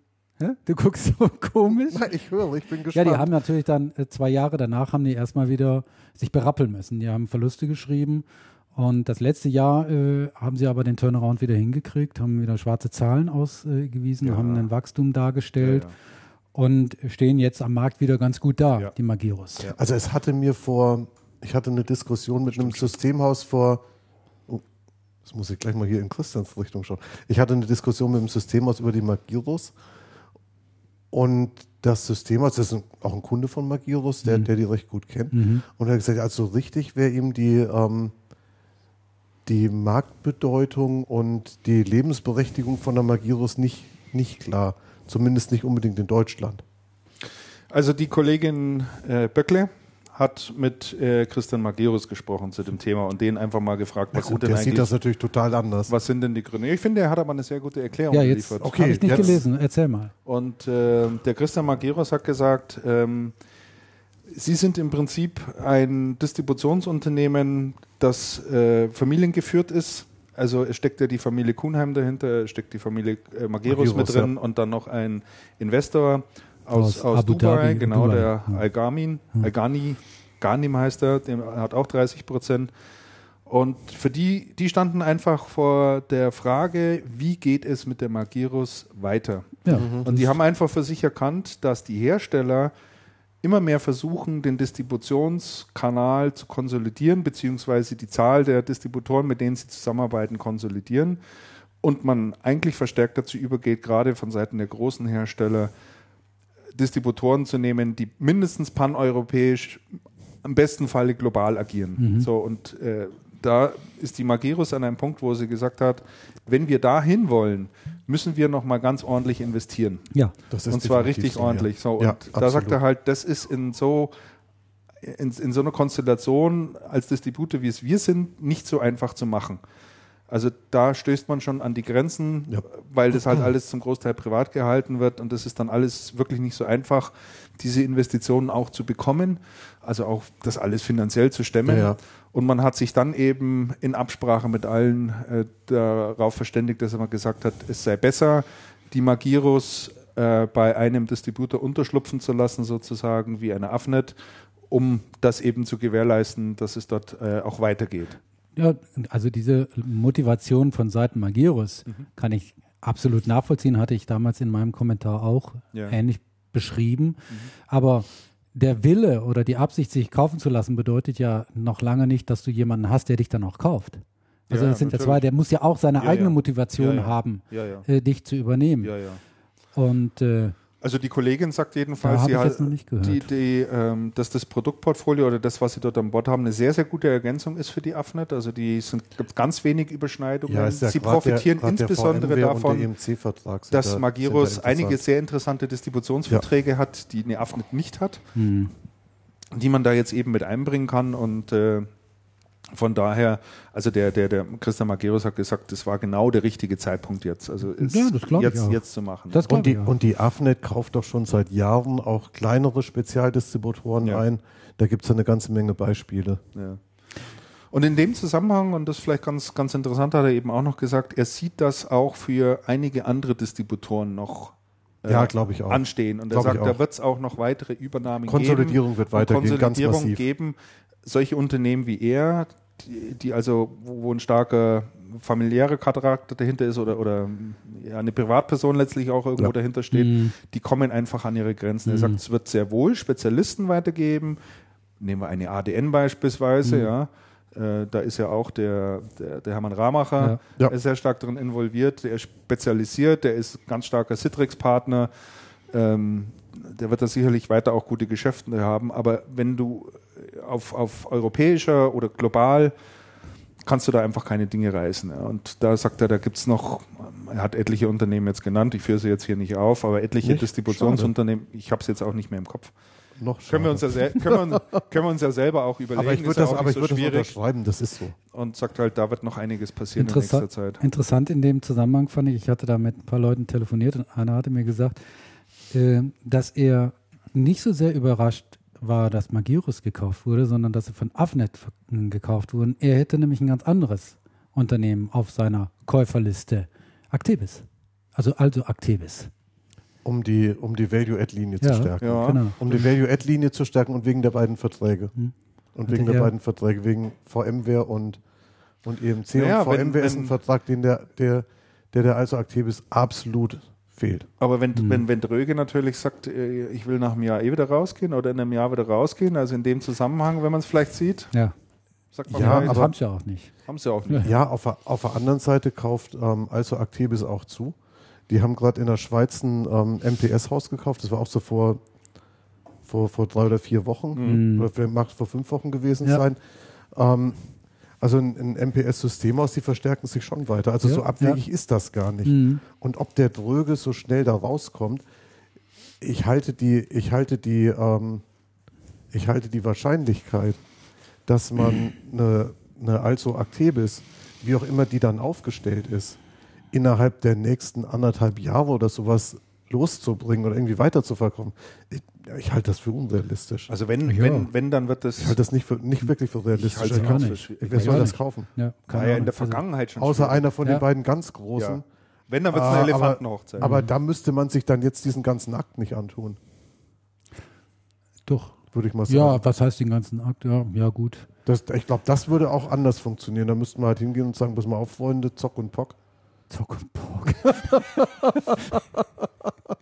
und dann, und dann würden die, dann würden die sich schon anstrengen, dass das klappt. Aber das, also ich sehe das nicht. also Nee, wenn ich, es zu ich sehe einer, das auch nicht. wenn's zu einer Elefantenhochzeit kommt, dann wäre es nach meinem Dafürhalten, würde man dann die Also Actebis vermutlich filetieren. Also man würde die Teile, die tatsächlich interessant sind, so aus dem Servicegeschäft, Kunden natürlich, ähm, Lagerstätten unter Umständen, was weiß ich, sowas würde man wahrscheinlich rausziehen.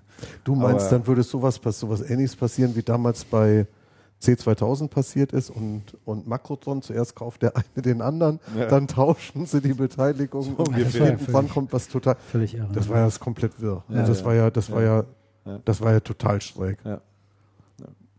Weiß ich jetzt nicht. Aber ich halte das, ich halte die- ich halte so einen Weiterverkauf von, von einem Unternehmen dieser Größenordnung in einem Markt, der so aussieht, wie er im Moment aussieht, für hochgradig, für hochgradig ähm, problematisch. Ja, also wie gesagt, die Exit-Strategie bei Dröge kennen wir nicht.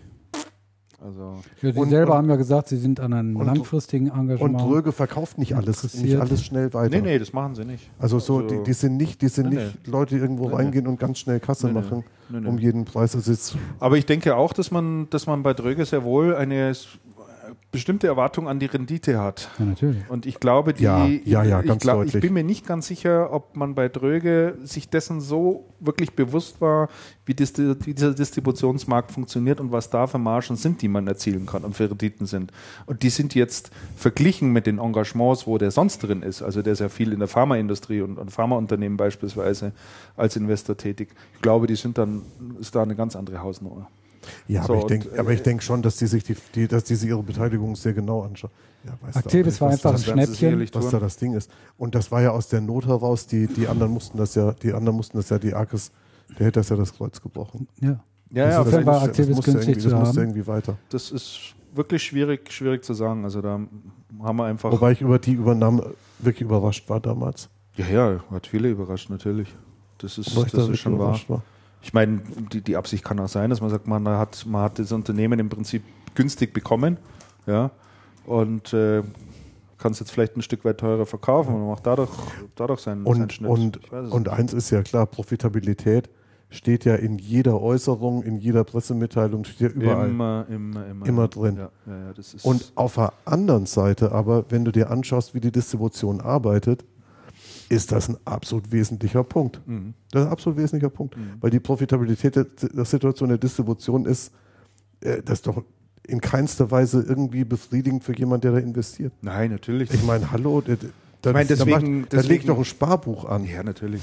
Ich meine, deswegen hast du ja diese Investition und äh, in, in diesen Servicebereich und versuchst jetzt gerade in diesem Value-Add-Bereich Dinge aufzuziehen, ja, weil du halt äh, schon versuchst, äh, da bessere Margen zu fahren. Also das, das ist ja nicht weiter verwunderlich. Das stimmt. Ach, da haben wir ja die Karussellgeschäfte aufgeschrieben. Ja, die hatte ich nochmal Ah, aufgeschrieben. okay. Haben wir jetzt hier ein bisschen, bisschen vorgezogen. Nee, macht ja gar nichts.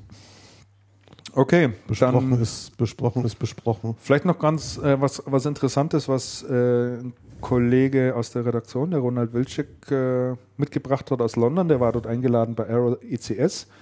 Die haben dort vorgestellt, wie sie sich das Thema Cloud-Aggregation vorstellen. Cloud-Aggregation ist ja so ein Wort, was eigentlich aus der Distribution kommt. Ja? Ähm, immer wenn man die Distributoren fragen, was ist eigentlich euer Job noch in diesem ganzen Cloud Computing, sagen die immer, ja, wir machen zwei Dinge. Wir machen Market Enabling ja, und wir machen Aggregation. Dann denkst du immer, aha, okay, gut. Und wo sieht man das so bei euch? Da siehst du eigentlich nichts. Also alle reden nur darüber. Und die Aero ECS, die hat äh, in London jetzt ähm, ihre Idee, nicht nur ihre Umsetzung, ihre konkrete Umsetzung vorgestellt zu dem Thema. Die haben ein Portal geschaffen, das white gebrandet ist und äh, den, den Kunden von der Aero ECS zur Verfügung steht, also den, den Händlern und System, Systemhäuser vor allen Dingen, äh, die die einsetzen können. Und das ist ein Portal, das du als Systemhaus deinen Kunden anbieten kannst, wo die sich Cloud-Computing-Dienste einfach klicken können. Die Arrow ECS übernimmt das komplette Billing, die komplette Abwicklung, äh, die komplette Technik, alles, was dahinter steckt. Und äh, mein Kollege war sehr beeindruckt von dem, was er da gesehen hat. Da kannst du dir also von der Antivirenlösung über Office, über IBM-Produkte, das ist alles in einem Portal drin. Hat gesagt, schaut super aus, ganz toll gemacht. Äh, die haben sich da äh, nach eigenem Bekunden anderthalb Jahre mit dem Thema auseinandergesetzt und das gebaut. Und das ist der erste bekannte große Distributor, der das jetzt an den Start gebracht hat. Mhm, Und äh, mhm. wer also die Möglichkeit hat, im, im, im Handel oder im Systemhausbereich das mal anzuschauen, sollte das mal tun. Als White-Label-Lösung. Mhm. Ja gut, weil, weil einige Distributoren haben ja so, sowas schon. Halt Meistens aber in halt die nur Shops integriert. ja. Und aber nicht als, als White-Label-Lösung, was man dann, Genau, was ist man dann- so weiter, weiter anbieten Genau, kann. ist meistens dann eben Hersteller gebrandet und äh, hier haben sie das wirklich richtig ordentlich hinbekommen. Also sehr, sehr positives da muss Beispiel. ich mal um's reinschauen, das wäre das wär eine ganz interessante Geschichte. Bevor du weiterklickst äh, auf, auf irgendwie äh, die nächste Rubrik, Christian. Mhm. Ich glaube, das wolltest du jetzt gerade tun. Wollte ich nämlich gerade gerne noch äh, zu einem Thema etwas sagen, was der Andreas gerade in so einem Nebensatz angesprochen hatte, nämlich dass ähm, Actebis ja in Schweiz so eine MPS-Firma gekauft hat. Zum Thema MPS wollte ich nochmal gerne äh, äh, einen Hinweis geben, so sollte ich es vielleicht sagen, und zum Druckermarkt insgesamt. Und zwar äh, kennt ihr diese, ähm, diese Druckerstudie von DokuLive in, äh, Ja. on, on Brother Jendro. von Oliver Jendro. Also die ist jetzt wieder neu rausgekommen worden mit, finde ich, äh, sehr, sehr, ja, wie soll ich sagen? Ja, doch, durchaus, ich sag's einfach, interessanten Ergebnissen, weil äh, die nochmal so ein bisschen die Verhältnisse zurechtrücken. Weil es auch im Bereich MPS, es wird über MPS eine Menge gesprochen und manchmal hat man den Eindruck, es gibt alles immer nur noch MPS und so weiter und so fort. und hier wird halt äh, dann nochmal aufgezeigt durch eben eine sehr umfassende Studie, dass die Wirklichkeit in den deutschen Unternehmen davon noch ganz, ganz, ganz weit entfernt ist. Ne? Wundert, Also, mich, wundert mich gar nicht. Wundert und, mich und ich habe jetzt mal nicht. den Link hier reingestellt. Wir Hast werden den das Link, ja dann der, der. Link ist, das, das wird mich sehr Das interessieren. ist direkt auf die Studie. Auf der Brasa äh, Homepage gibt es auch eine Pressemitteilung dazu. Ich habe jetzt meine Unterlagen blöderweise zu Hause auf dem Schreibtisch liegen lassen. Ich hatte mir da noch ein paar Sachen markiert, die ich hier sagen äh, wollte. Die habe ich aber jetzt äh, nicht mehr so äh, präsent. Wo ist der Link? Der Link ähm, Hast du ist, das ins ist Google Doc rein? ins, ich habe das in unserem Themenplan stehen, Christian. Unter Distribution? Ja, und zwar unter also Actevis kauft Schweizer MPS. Ah, Druckergeschäft ja, ja, ja, MPS okay. ist noch nicht beim Kunden angekommen. Okay, ja. Da ist, der, da ist dann der Link. Und äh, das ist wirklich nochmal eine ganz interessante Lektüre für alle, alle Händler und Systemhäuser, die was mit dem Thema Drucken zu tun haben. Also das auch ein bisschen zeigt, äh, dass man sich da nicht immer sofort so verrückt machen muss, lassen muss, äh, wenn da wieder so Schlagwörter durch Ja. die Gegend äh, posaunt werden und, und, und, und gejatzt, ein Thema hochgejatzt wird. Gut, das ist ein Blick zurück, klar. Es wird halt eben dokumentiert, wie die jetzige Situation äh, bei den äh, Unternehmen ist, sowohl kleinen Unternehmen als auch großen Unternehmen. Nicht, wie es morgen sein wird, ist klar. Trotzdem finde ich, ist eine interessante und relevante Information. Ähm, Damian, du, du erinnerst dich an das Systemhaus, mit dem wir gesprochen hatten im letzten Herbst, Winter auf unserem Roundtable, der gesagt hat, er kann das Thema MPS nicht in seiner Warenwirtschaft abbilden. Richtig, ja. Er wird das Thema nicht aufgreifen. Er hat ein Partnerunternehmen, mit dem er zusammenarbeitet, wenn Kunden anfragen.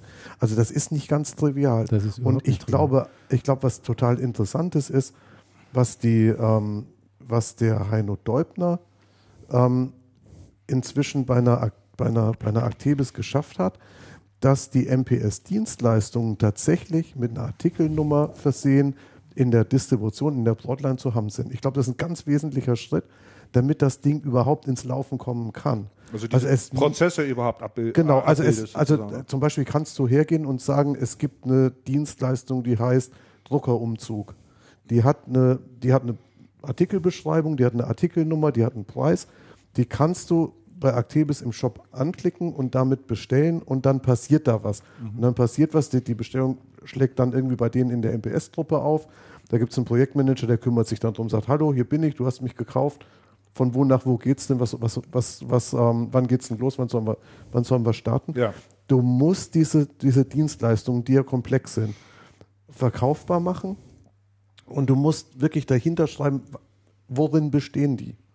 Es gibt solche Dienstleistungen von Herstellern auch zu kaufen und ähm, die funktionieren mehr oder weniger gut und, und die werden oft nicht gekauft, weil die Händler das nicht wissen und weil auch die, ähm, weil auch die Verkäufer in der Distribution es nicht unbedingt anbieten.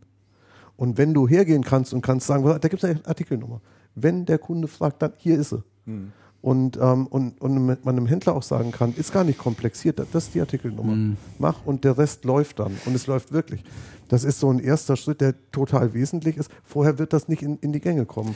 Und das ist bei, bei Cloud meines Erachtens auch so. Ein, ja, bevor er dazu klaut. Also nee, will ich, will ich der- gar nicht der- zurückspringen, das- aber ich glaube, das ist ein wesentlicher Schritt, weshalb der Markt noch so, dies, noch nein, so, noch so unangetastet Ja. ist, wie der ist. Der andere wesentliche äh, Schritt ist, gelingt es dem Anbieter, sei es Hersteller, Distributor und vor allen Dingen dann Händler, Systemhaus, sein Produktversprechen beim Kunden einzulösen. Ganz wesentlich. Wenn ich ja, zum natürlich. Kunden gehe mit einem Versprechen, mit MPS kannst du bis zu 30 Prozent deiner Kosten reduzieren. Ja? dann hat er eine Erwartungshaltung, dass ihm das auch dann gelingt. Mhm. Gelingt ihm das? Das ist die Frage. Ja, und kann nichts und kann nichts Heute in der machen. Regel gelingt es ihm nicht. Und das zeigt jetzt auch diese Druckerstudie ganz interessant auf, äh, auf und äh, analysiert auch ein bisschen die Gründe, woran das liegt. Äh, zum Teil sind da ganz, ganz banale Geschichten. Also, dass man die Kosten oder die Kostenreduktion, die gehen immer auf, äh, die gehen in erster Linie auf Inf Infrastruktur.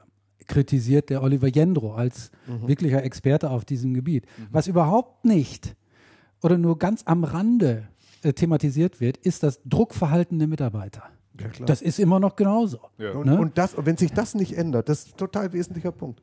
Ja, wenn sich das nicht ändert, dann Punkt. ändern sich halt eben auch die, die Druckkosten nicht in dem Maße, wie das von, wie das von den Anbietern versprochen wird. Und wenn dann die- fragt er, dann Ja, ist natürlich eine Enttäuschung auf der Ja, Seite des, so. des, des Anwenders, des Kunden da. Und er sagte, wollt ihr mich eigentlich hier auf den Arm nehmen oder, oder Und, was? und, ne? was ja, in- und was ja in den Unternehmen immer wieder passiert, ist auch interessant, auf, Mitarbeiter, auf Mitarbeiterebene. Und, und das kenne ich auch aus den Läden, in denen ich bisher gearbeitet habe, ist, es wird dann irgendwo ein Abteilungsdrucker installiert Mhm. und irgendeinem ist der dann zu langsam, nicht bunt genug, zu weit weg, irgendwas. Mir ist zu Und dann steht aber sofort am Arbeitsplatz natürlich. wieder ein Drucker, weil ein Drucker so billig ist, dass irgendwer einfach losgeht da und den brauchst du kauft. ja keinen Investantrag zu Nein, stellen. nix. Den holst du dir einfach. Den holst du ja einfach. Den holst du ja, und die Supplies holst du ja auch einfach. Genau. Und die, und die Kosten sind so verdeckt in der Organisation, dass sogar, dass sogar hinten dran rauskommen kann, die Druckkosten sind runtergegangen und die verdeckten Kosten Ja, siehst du klar. gar nicht, weil du sie nicht Weil sie zuordnen in den kannst. einzelnen Kostenstellen äh, Die, sich die, die, verstecken. die Kostentransparenz im Thema Drucken, das ist ein Albtraum. Interessant das ist- ist ein absoluter Albtraum. Interessant ist auch der Punkt, Kostenreduktion, Unternehmen muss sparen. Anweisung vom Chef, es werden keine Farbdrucke mehr gemacht, es sei denn, es ist dringend nötig für Präsentationen draußen beim Kunden. Okay, was passiert gleichzeitig? Die Anzahl der installierten Farbdrucker und Multifunktionssysteme in den Unternehmen steigt. Ja? Es wird trotzdem dann ein Farbprinter äh, oder ein Multifunktionssystem. Ich habe jetzt die einzelnen Prozentzahlen, wie gesagt, jetzt nicht parat, die liegen bei mir auf dem Schreibtisch, sind aber alle nachzulesen. Liegt es daran, dass die, dass die vom Preis her, dass da nicht so viel Unterschied ist oder sowas, dass man sagt, naja, wenn ich jetzt schon investiere, dann mache ich doch gleich Farbe, weil ab und zu brauche ich es. Keine Ahnung. Weiß ich nicht. Ja, es denkt doch auch keiner drüber nach. Und es wird doch gemacht, weil es geht. Es wird ja nicht gemacht, weil es sinnvoll ist, Ja, ja. sondern es wird doch gemacht, weil es geht. Vielleicht könnte ich es mal gebrauchen. Vielleicht könnt ihr es mal brauchen. Ja, klar. Und, und es wird, ich druck immer auf dem Drucker. Und das ist ein Farbdruck. Ich denke auch gar nicht drüber nach. Und dann ist Mal in sehen. meiner schwarzen Seite ist irgendwo ein roter Punkt.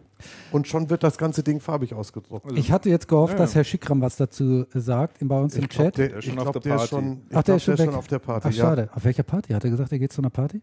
Ja, ist irgendwo auf dem, im, Der im hat, Bus. der hat gesagt, Ach so. der hat gesagt, live out, Moment, wo hat er das gesagt? Hier. Schöne Grüße live aus Kaltenberg. Live, live aus Was Kaltenberg. macht das man in ich Kaltenberg? Und in Kaltenberg ist, Ritterfestspiele. hey, Genau. Punkt. Ach so. Ja, Welche Rolle hat er da? also ich glaube, er, er hat die Rolle des König Ludwig Dunkelvernichters.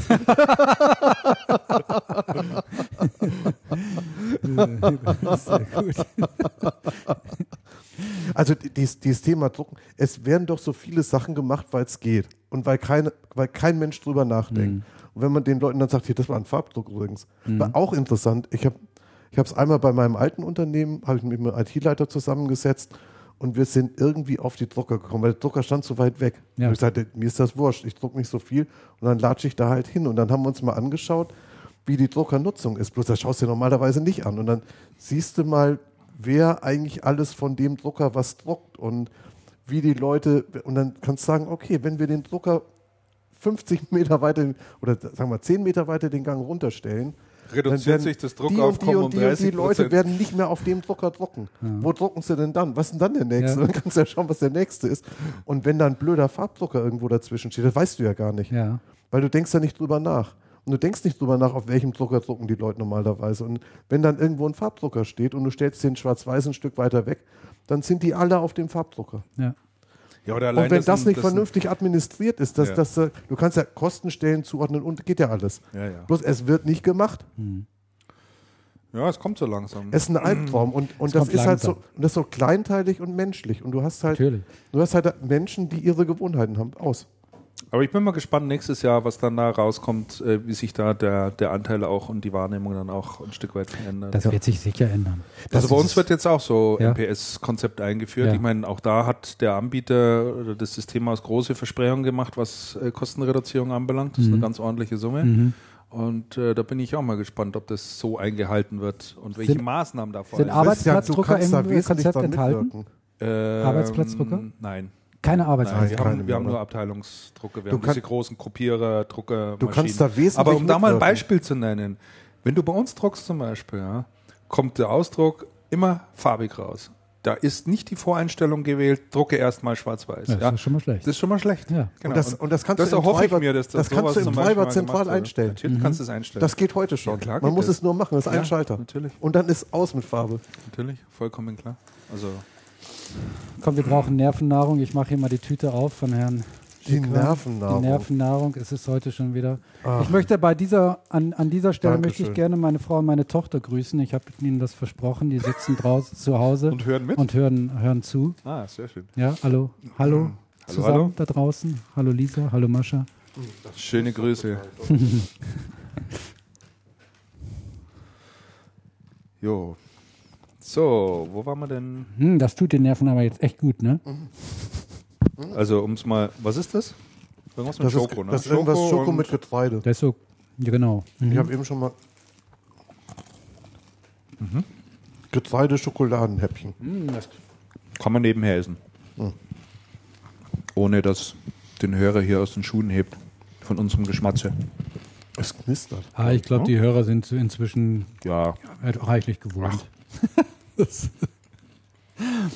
Also Drucken im Unternehmen ist ein tolles Thema. Ach, das Drucken, sollten wir, also das sollten wir wirklich öfter mal verfolgen. Ich habe früher immer gesagt, Drucken wäre langweilig. Das ganze Thema Drucken stinkt langweilig. Und dann hat mir nämlich, dann hat mir der, der Herr Deubner, der Heino Deubner, hat mir, hat mir erklärt, das ist überhaupt nicht langweilig. Und dann hat er mir das auch mal begründet. Ich glaube, der kann da tagelang drüber reden, Ja. über das Thema.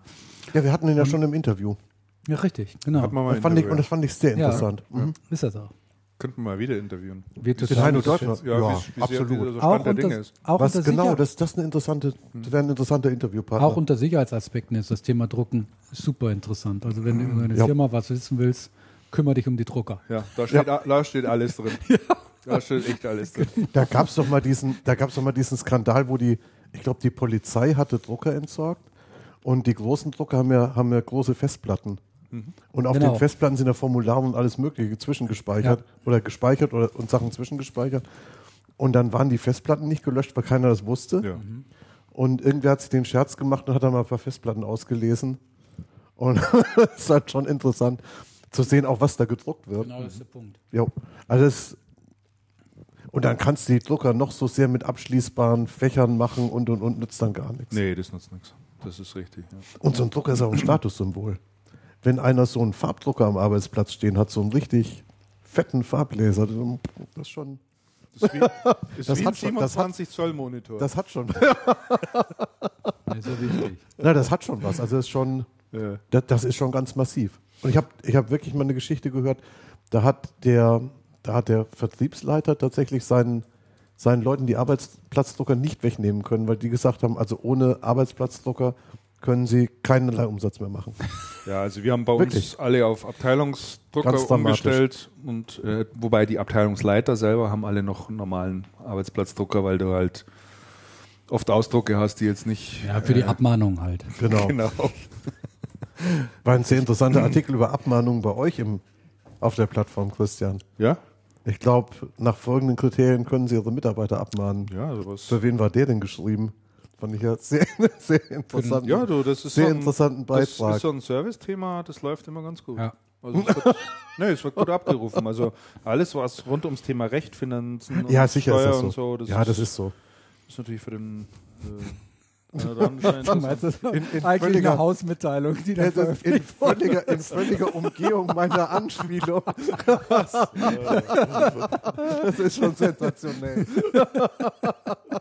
die veröffentlichte Hausmitteilung.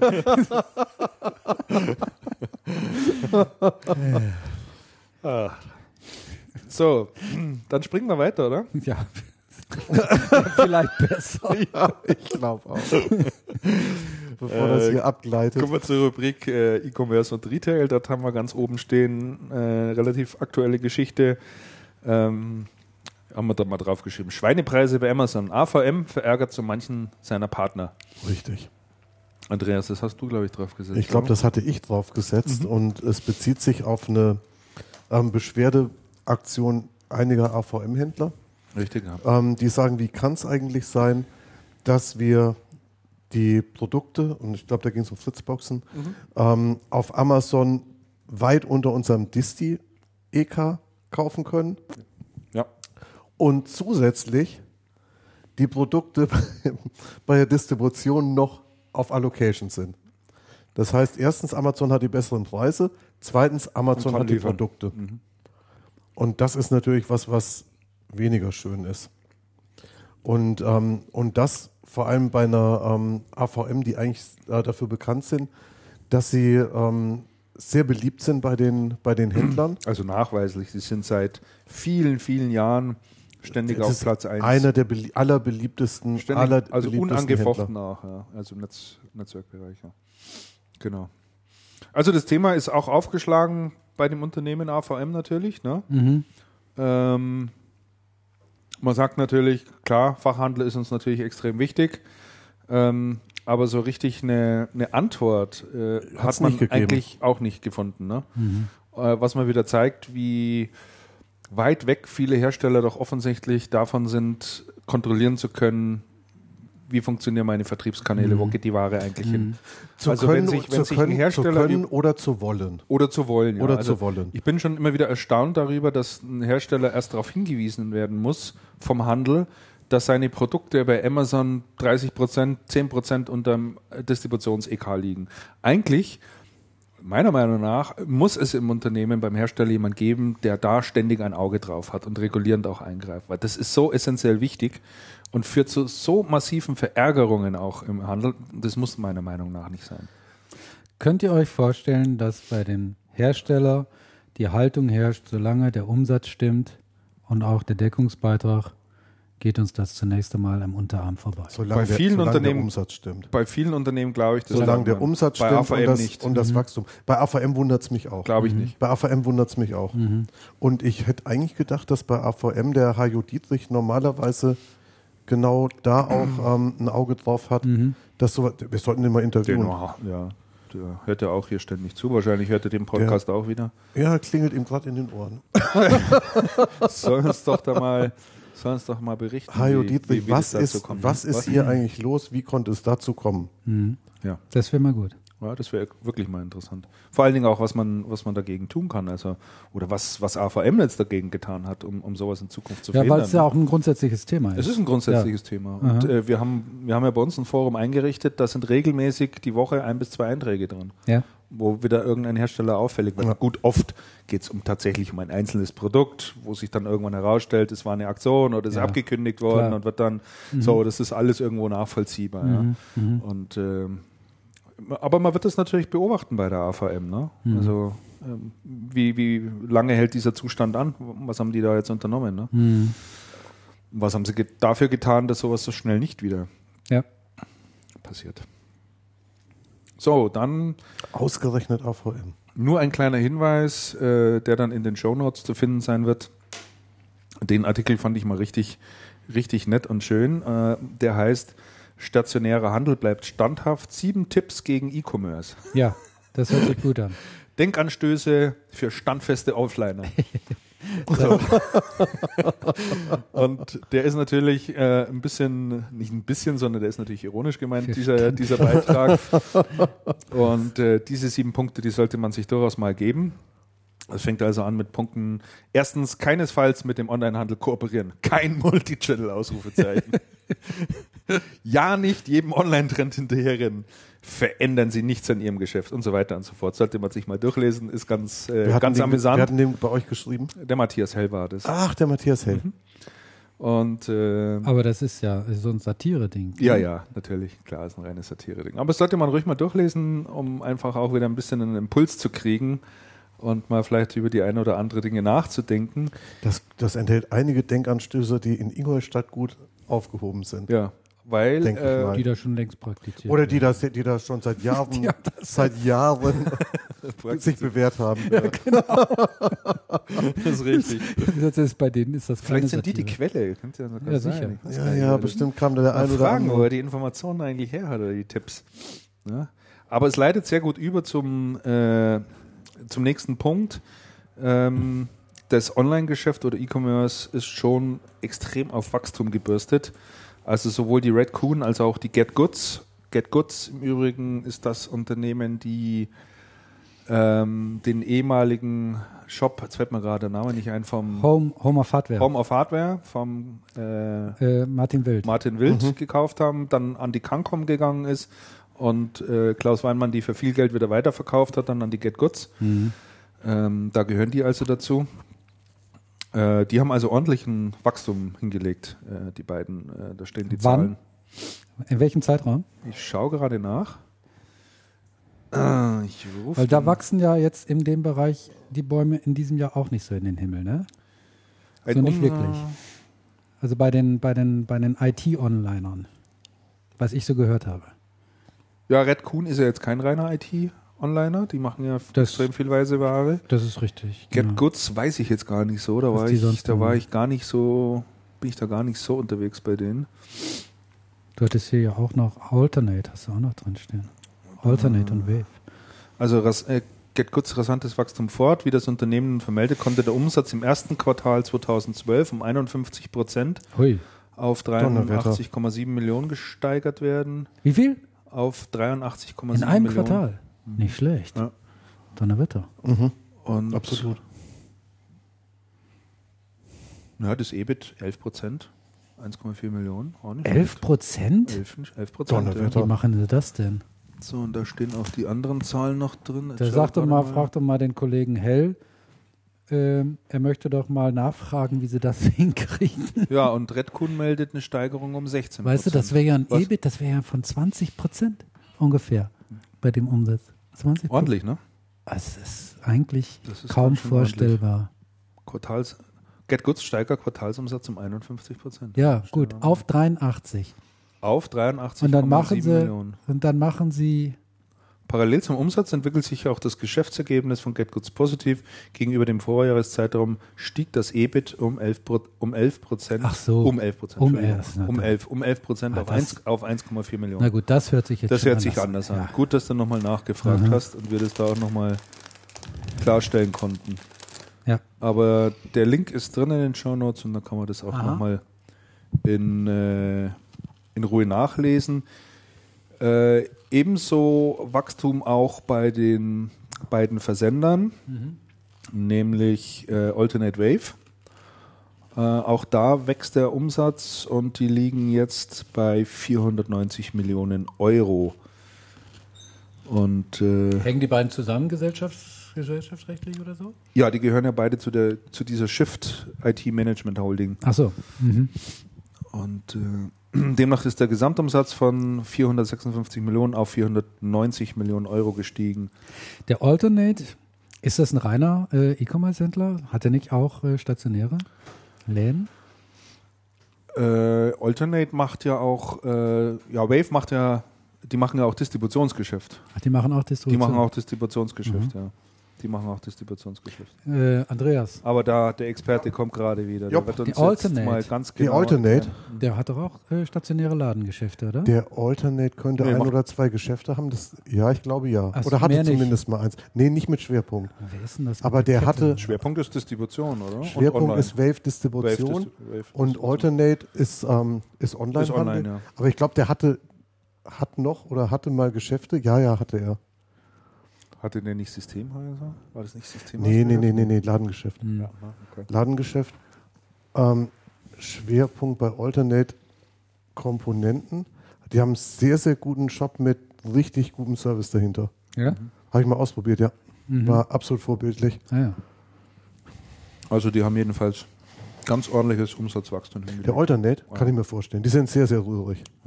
Die sind sehr rührig, haben eine, haben eine irre gute Kundenbindung So, jetzt ein und sehr flexibel. mal eine Runde essen.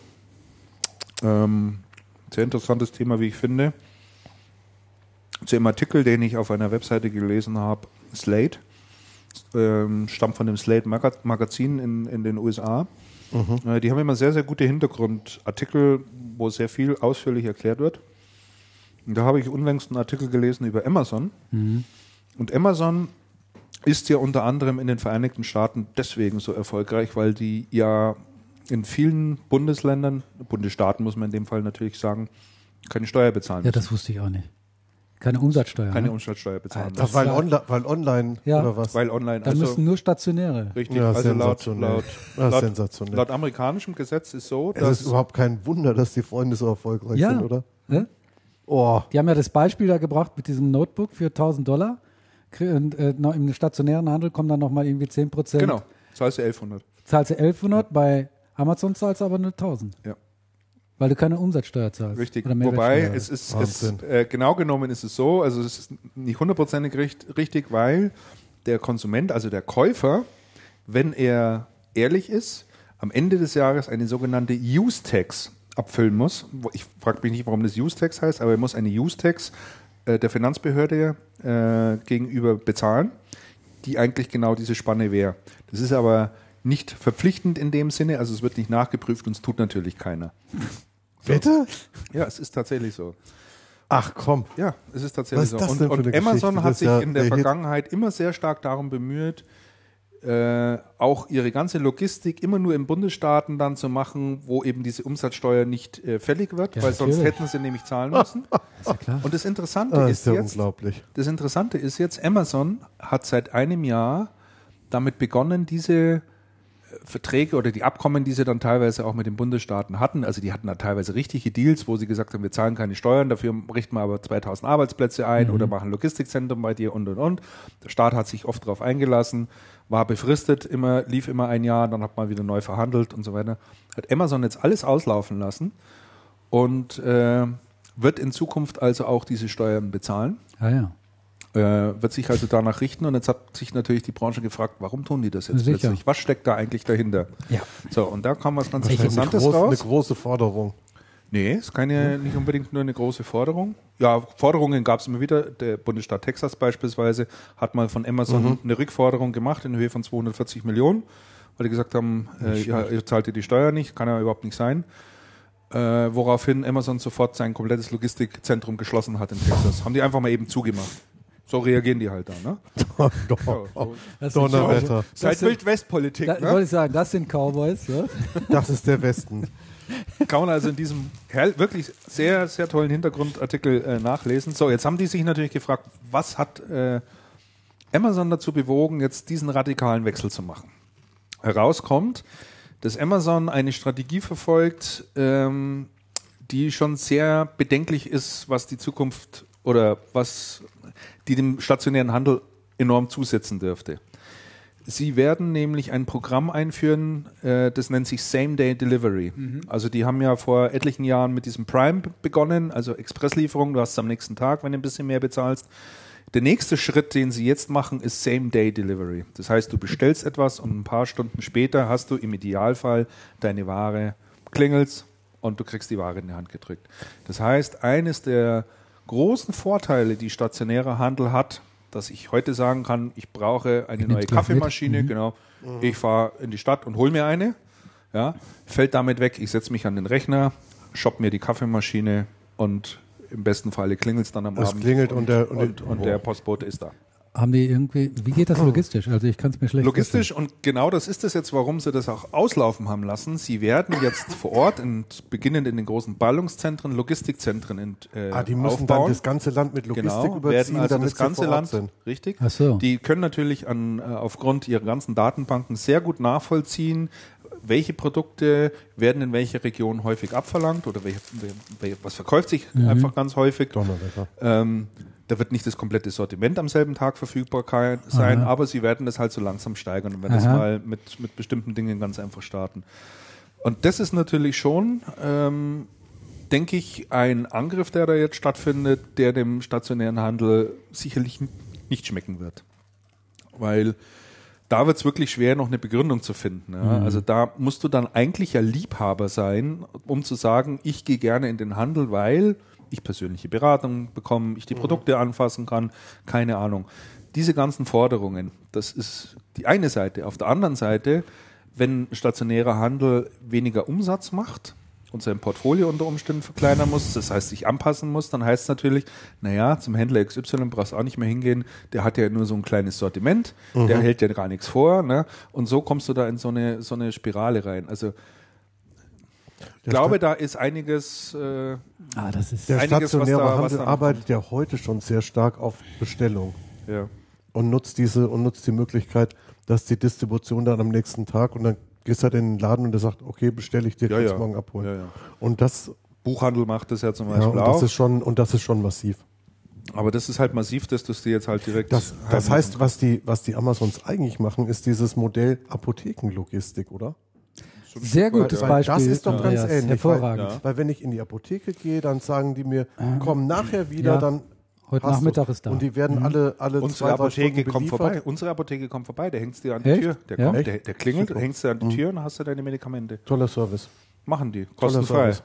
Also Mhm. gut, die haben doch auch wahrscheinlich wieder andere Margen in der Apotheke bekanntlich. Ne? Mein Getränkehändler hier macht das übrigens auch. Ja. Hängt dir die Kiste Bier an Hängt mir die Kiste Bier an, an den Türgriff. Nee, die bringen dann die Kiste Bier, kosten Euro pro Kiste. Ja, klar. Ja, ja. ja. Aber, Aber das vom, ist aber vom Service ist das super. Aber das ist für den stationären Handel, also das ist wirklich eine Herausforderung. Ich glaube, der muss sich da schon zum großen Teil, ich benutze das Wort ganz selten, aber neu erfinden. Der stationäre IT-Handel und vielleicht nicht nur der IT-Handel. Nicht nur der, der nicht IT-Handel. der der sich Auch, auch, der Buch, auch der der, Buchhandel. der sowieso. Gerade der Buchhandel. Der sowieso. Ja, Bei dem fing es so. ja an. Die machen auch Le Ja, ja, ja, die machen ja auch Lebensmittel und, und, und Güter des täglichen Bedarfs und alles. Ja. Und wenn du sagst, ich habe einfach keinen Bock, heute Abend einkaufen zu gehen, in den Supermarkt in die Schlange zu stellen, wo die ganzen Rentner wieder unterwegs sind, Entschuldigung, aber ist ja oft so das Erlebnis, ja. Christian. Ja, immer dann, wenn die berufstätige Leute dann Arbeit, Ja, einkaufen gehen müssen, sind die auch immer gerade unterwegs. Das ist jetzt so meine Wahrnehmung, stimmt natürlich auch nicht. Entschuldige mich auch dafür. So, aber gesagt habe ich Entschuldigung, Sie sind genau. Ne? Aber, aber dann setze ich mich halt in der, in der Früh hin, ja? äh, gehe geh auf mein iPhone und sag so, ich brauche Klopapier, ich brauche noch Weichspüler und außerdem Waschmittel geht gerade aus und dann brauche ich noch Haferflocken und dieses und jenes. So, und am Abend habe ich das. Ja, Punkt. ja. Also, Ja, warum, soll, warum soll ich dann auch hingehen? Ja? Ja, es gibt schon noch Gründe, vielleicht nicht, wenn du Toilettenpapier kaufen willst, weil ich mir vorstellen kann, da gibt es auch vielleicht, man möchte da vielleicht auch mal ganz genauer prüfen vorher. Äh, aber ich denke, dass es durchaus auch Konzepte gibt für den stationären Handel, die es funktionieren kann.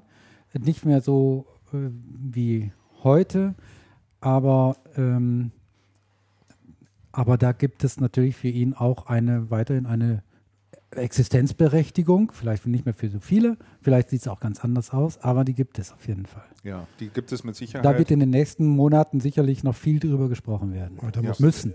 ja. ja, da muss, da muss definitiv was passieren. Also ich habe mir das auch mal überlegt. Eine, eine der Möglichkeiten, die ich sehe, ist, wenn ein Hersteller sagt, mir ist stationärer Handel wichtig. Ich möchte nicht darauf verzichten. Ja? Ich möchte nicht, dass meine ganzen Produkte nur über online verkauft werden oder der stationäre Handel das Nachsehen hat, weil die Leute zu ihm kommen, dieses sogenannte Showrooming machen, sich Ja. alles erklären lassen und anschließend äh, im Internet einkaufen Ja. dann ist es in meinen Augen auch zwingend erforderlich, dass der Hersteller ein Portfolio, ein Produktportfolio anbietet, wo ein Teil der Produkte stationär only hat, die du nur im stationären Handel bekommst, wo du sagst, da hast du ein Differenzierungsmerkmal, dieses Produkt ist nicht vergleichbar, weil das gibt es in dieser Konstellation mit der Ausstattung und es müssen nur ein paar Features sein, gibt es so nicht. Ich weiß, dass es das langere, längere Zeit mal in der, in der UE-Branche In der gab. UE-Branche gab es sowas. Da ja. hast du bestimmte Ja. Fernseher, hast du einfach nur im Fachhandel bekommen mit bestimmten Ausstattungsmerkmalen, die waren online einfach nicht zu haben. So. Und das denke ich mir, das ist so ein, ein, ein Mosaiksteinchen, wo man sagt, da unterstützt man den Fachhandel ein Stück weit, ja, indem man ihm Produkte an die Hand gibt, äh, wo er draußen werben kann, guten Gewissens, wo er keine Angst haben muss, dass der Kunde anschließend äh, das online kauft. Ihr habt das ja mitbekommen, was Adidas jetzt gerade gemacht hat. Äh, Die gehen ja Die- da auch ganz die, hart gehen da vor, jetzt, ne? die gehen da jetzt knallhart vor und das kann ich auch echt gut nachvollziehen, muss ich sagen. Ähm, die haben ja, die wollen ja keine Händler mehr beliefern, die auf Ebay und Amazon Mhm. verkaufen, weil dort kriegst du hervorragende Adidas-Produkte, also deutlich unter dem Ladenpreis.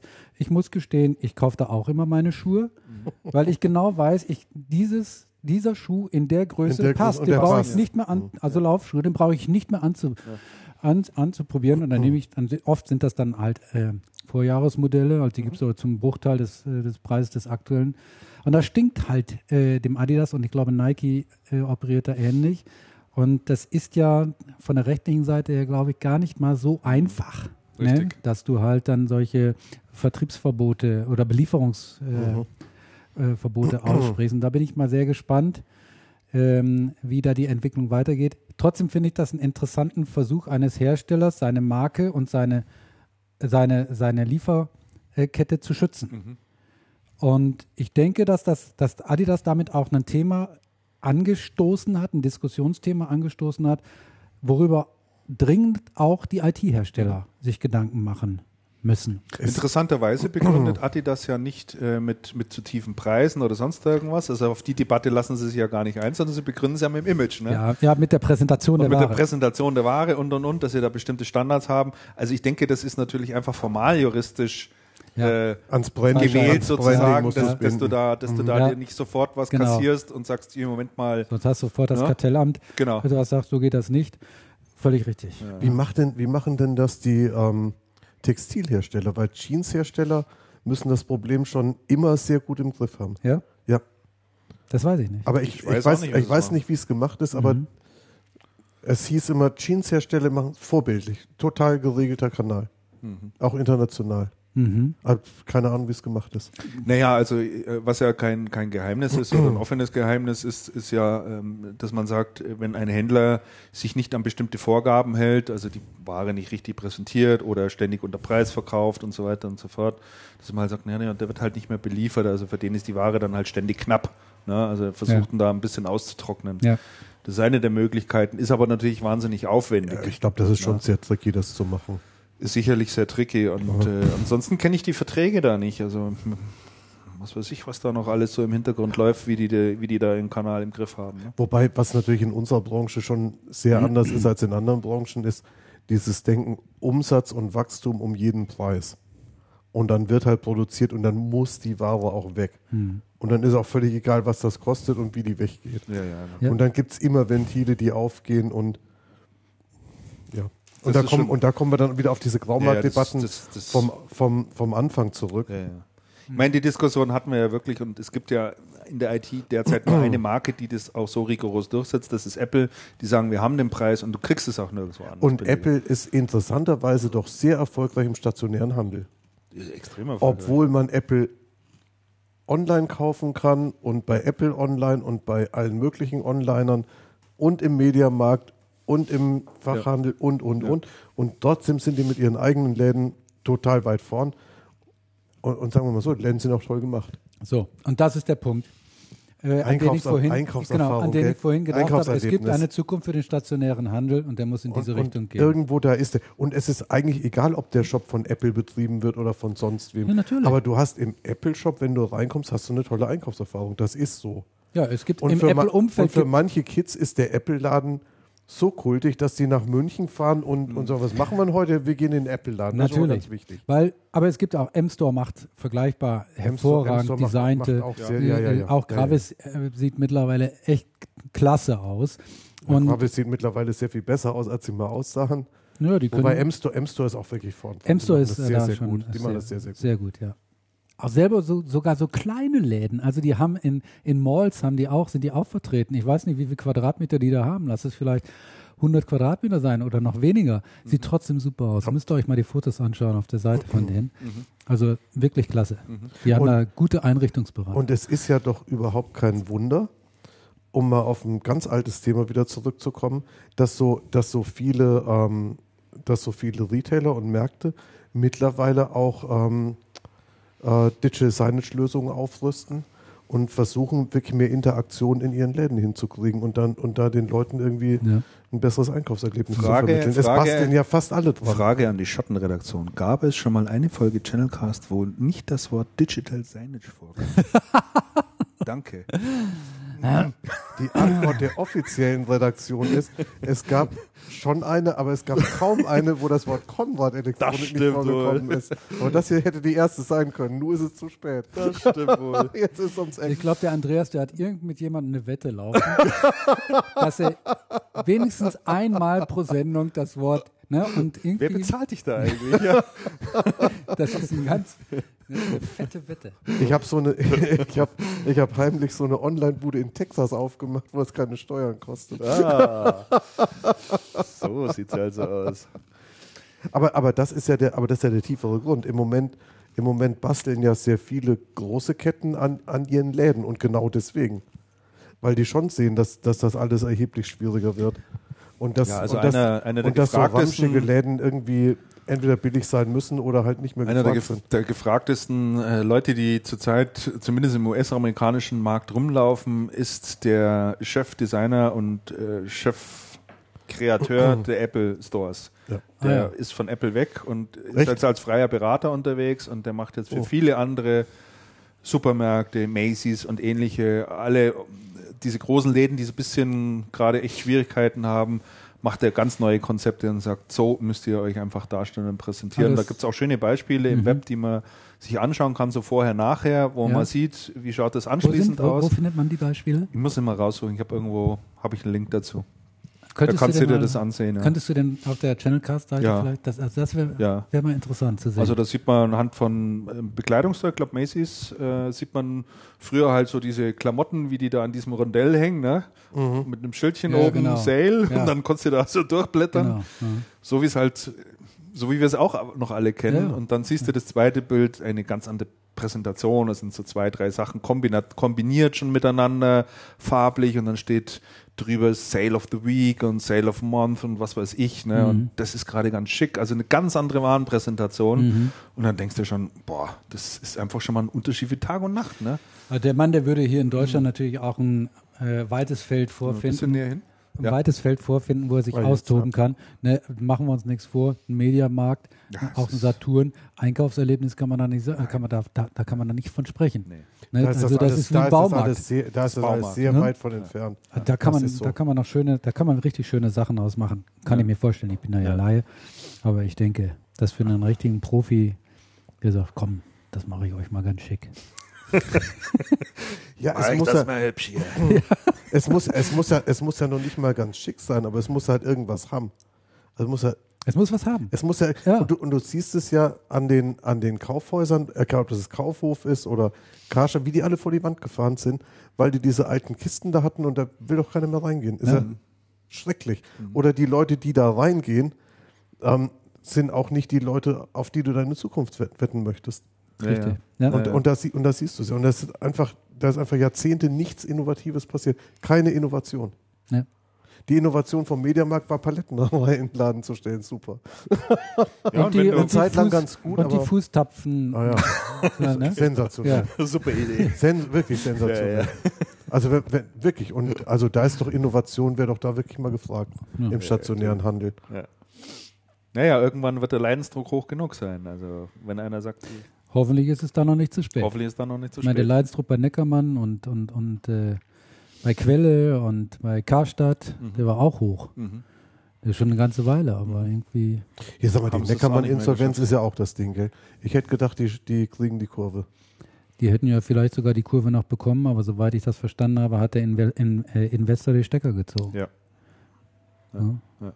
richtig. Also das ist schon, also das fand ich, war ich schon ein bisschen erschüttert. Hm. Ja, weil wir gerade bei Das sind ja den, große Namen. Bei den Onlinern waren und äh, gesehen haben, wie dort äh, die ständig an Boden gewinnen und was sie für neue Ide Ideen und Konzepte haben, umso stärker trifft es eben auch die Unternehmen, die ähm, ja, so den klassischen Retail darstellen. Und ein schönes Beispiel ist ja Best Buy in Amerika. Mhm. Haben wir unlängst darüber berichtet, dass da 50 Filialen geschlossen werden. Jetzt ist so, dass der Gründer ja auch raus ist. Ähm, man gesagt hat, äh, sollten wir doch bitte auch rausgehen. Und der hat jetzt beschlossen, sich nicht damit zufrieden zu geben und möchte das Unternehmen jetzt komplett zurückkaufen und wieder quasi privatisieren. Äh, sucht er noch ein paar Finanziers, weil er sagt, äh, die Leute, die da alle im Moment an Bord sind, die kriegen das auch nicht mehr hin. Oh, Damian holt seinen Energietrink raus. Ja. Donnerwetter. Potztausend. Club Mate ist nicht gut genug. Mögt ihr noch was? Ich habe noch. Ich trinke jetzt meinen Kaffee. Danke. Du willst keinen, ich nehme jetzt noch einen.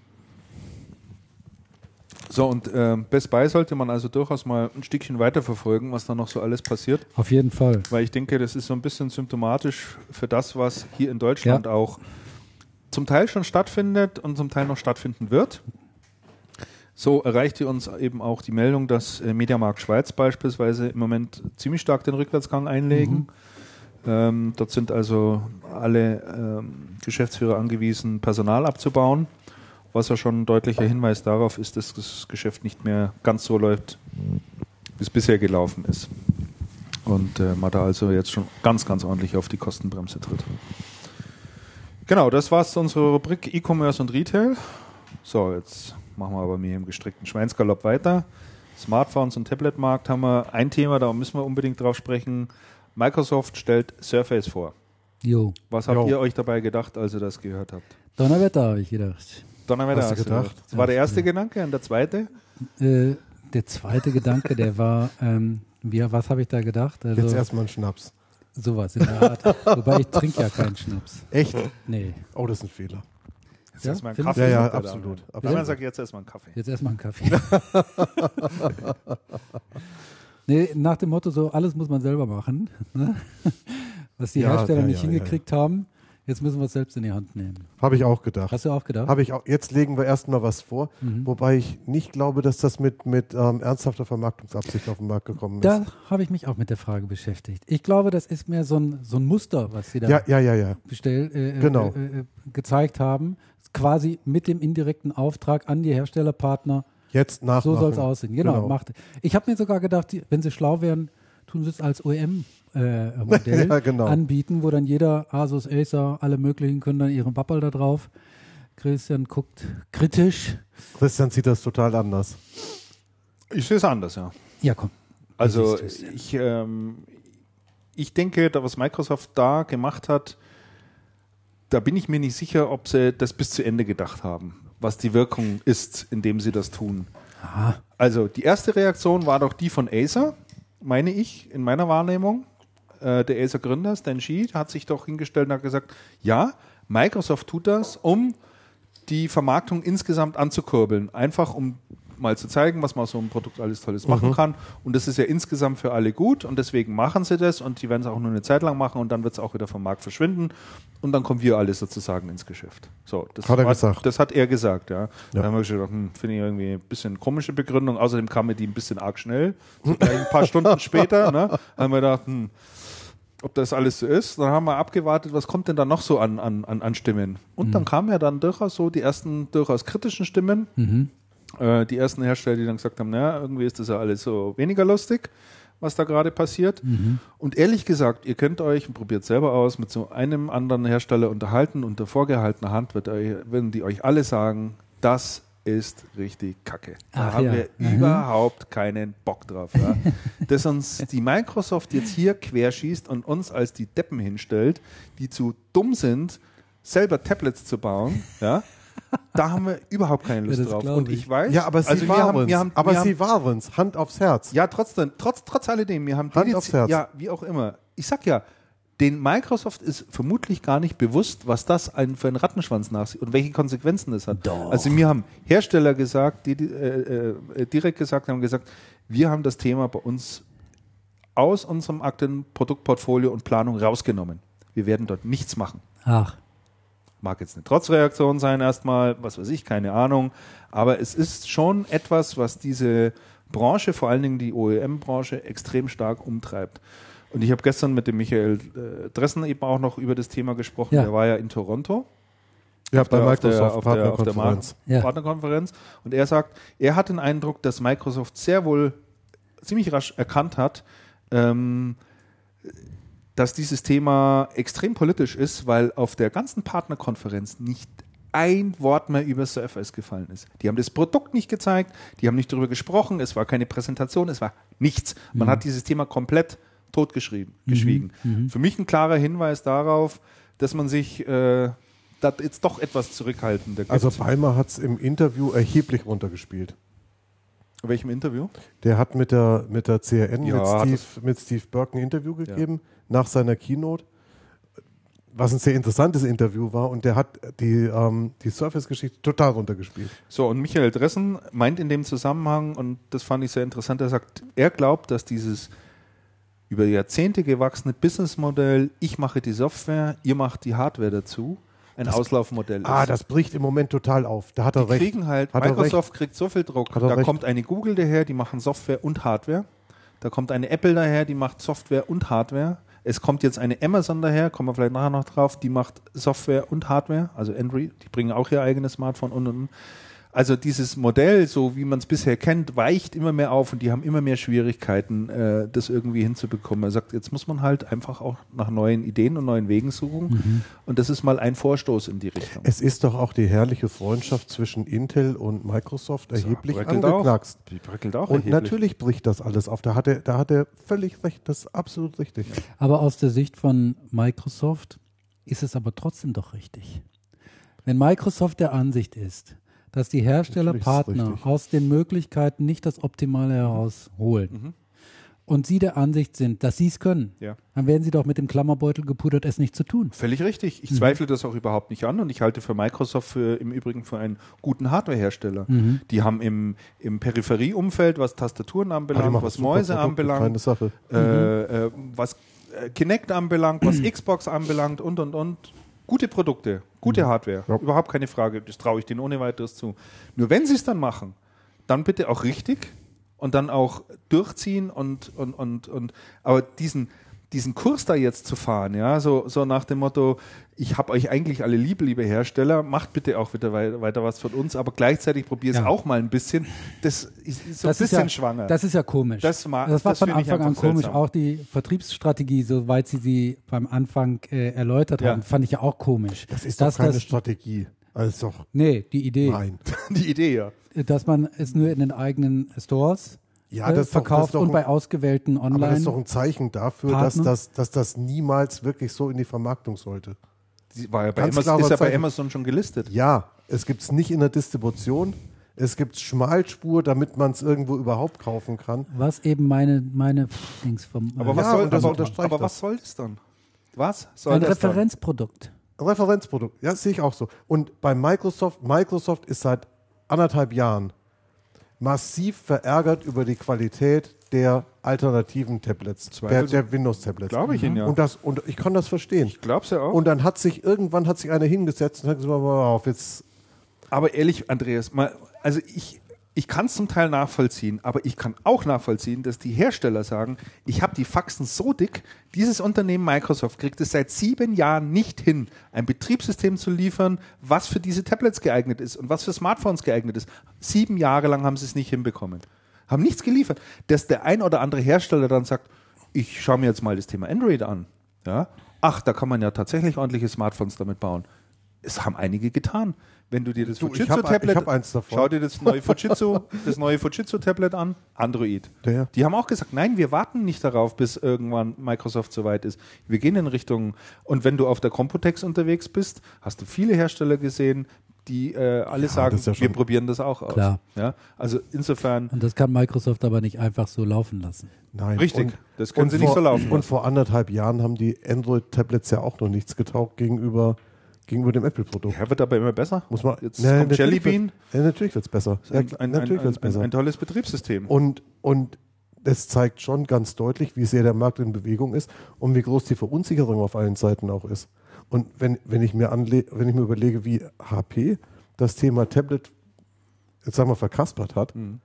dann, ähm, dann, dann, wird mir ganz, dann wird mir ganz merkwürdig. Mhm.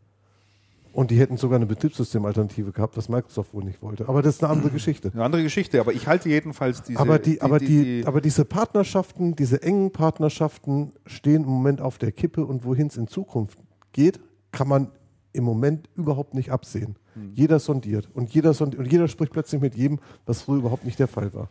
Also, ich habe es geschrieben, für mich ein klarer Tritt vor Und, Schienbein. und, und Christian, nicht nur meines Erachtens, nicht nur auf, ähm, auf Tablet-Ebene, Hm. sondern wie zum Beispiel diese Veranstaltung von der Boston gezeigt hat, wo ich war, die stellen vor, einen Server, der auf ARM-Basis arbeitet. Und das sind Prozessoren, die im Handy verbaut werden.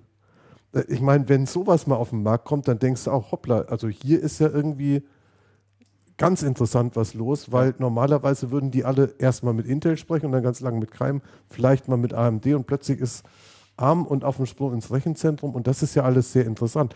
Also es geht auf ganz, ganz vielen Ebenen, laufen im Moment die, ähm, diese bewährten Partnerschaften auseinander Richtig. und es scheinen sich neue zu finden und ich glaube, es ist im Moment noch nicht wirklich absehbar, wo das dann, wo das dann endet. Ja. Wo das dann endet. Ja. Und, und, und interessant, um das zu unterstreichen, ist doch die Äußerung von, von, ähm, von Balmer auf der Partnerkonferenz gewesen, in der Kino zu sagen, wir werden gegen Apple an jedem einzelnen, auf jedem einzelnen Bereich Front machen. Ob das ein Telefon ist oder ein Tablet oder, oder die Cloud oder was sonst noch kommt, überall werden wir da sein und dagegen schießen. Und das war bis jetzt nie so deutlich gesagt. Nie. Nie. Und, ähm, und das ist mal die eine Geschichte. Und die andere Geschichte ist, ähm, das war in der, das war vom Burke in der CN USA auch ein recht interessanter Artikel. Ähm, das Thema Smartphone ist ja genauso ein Thema. Da ist er die ganze Zeit schon irgendwie so am Kochen und so fühlbar. Die, die Handyhersteller kriegen das mit dem Windows Phone alle nicht hin. Und wie lange wird es noch dauern, bis Microsoft das selber macht? Und bisher hatte Microsoft massiv dementiert. Und die CN hat jetzt, hat jetzt dann konstatiert, sie haben gerade auf der Partnerkonferenz eine Hintertür aufgemacht und gesagt, will sie. Das heißt, wenn es da hart auf hart geht und nichts kommt, halten dies für durchaus möglich, dass äh, Microsoft trotz aller, trotz aller Dementis tatsächlich mit einem Telefon kommt und da richtig aggressiv in den Markt geht. Kann, kann durchaus sein. und aber wenn ich ich, mir die eins, Andreas, Nokia-Geschäftszahlen anschaue vom letzten ich halte, das, Quartal, ich, halte den, noch ich, halte zum den Punkt. Vor, ich halte den Vorwurf, die Hersteller haben es nicht hinbekommen, ein Smartphone zu bauen mit einem Windows-Betriebssystem drauf, halte ich für un nicht haltbar. Weil, weil du glaubst, Weil dass dieses Microsoft Betriebssystem- es für das Betriebssystem nicht hingekriegt hat, Genau. das Betriebssystem Richtig. tauglich zu So machen. rum, so rum wird ein Schuh draus. Microsoft war nicht in der Lage, das ein geeignetes Betriebssystem zu liefern, was auf Smartphones vernünftig läuft. Und wenn du dir den Anteil, den Marktanteil, ich habe gestern noch eine Statistik gesehen, US-Markt, Anteil Windows-Phones, also ähm, äh, Smartphones mit Windows drauf, 0,3 Prozent. Ja, der ist zu vernachlässigen. 0,3 Prozent. Der Rest ist Android, Ja, ist iOS, zu noch ein bisschen. Symbian. Das kannst du einfach total vergessen. So. Und man kann ja jetzt nicht sagen, dass Microsoft nicht ein Unternehmen ist, das bekannt dafür ist, dass es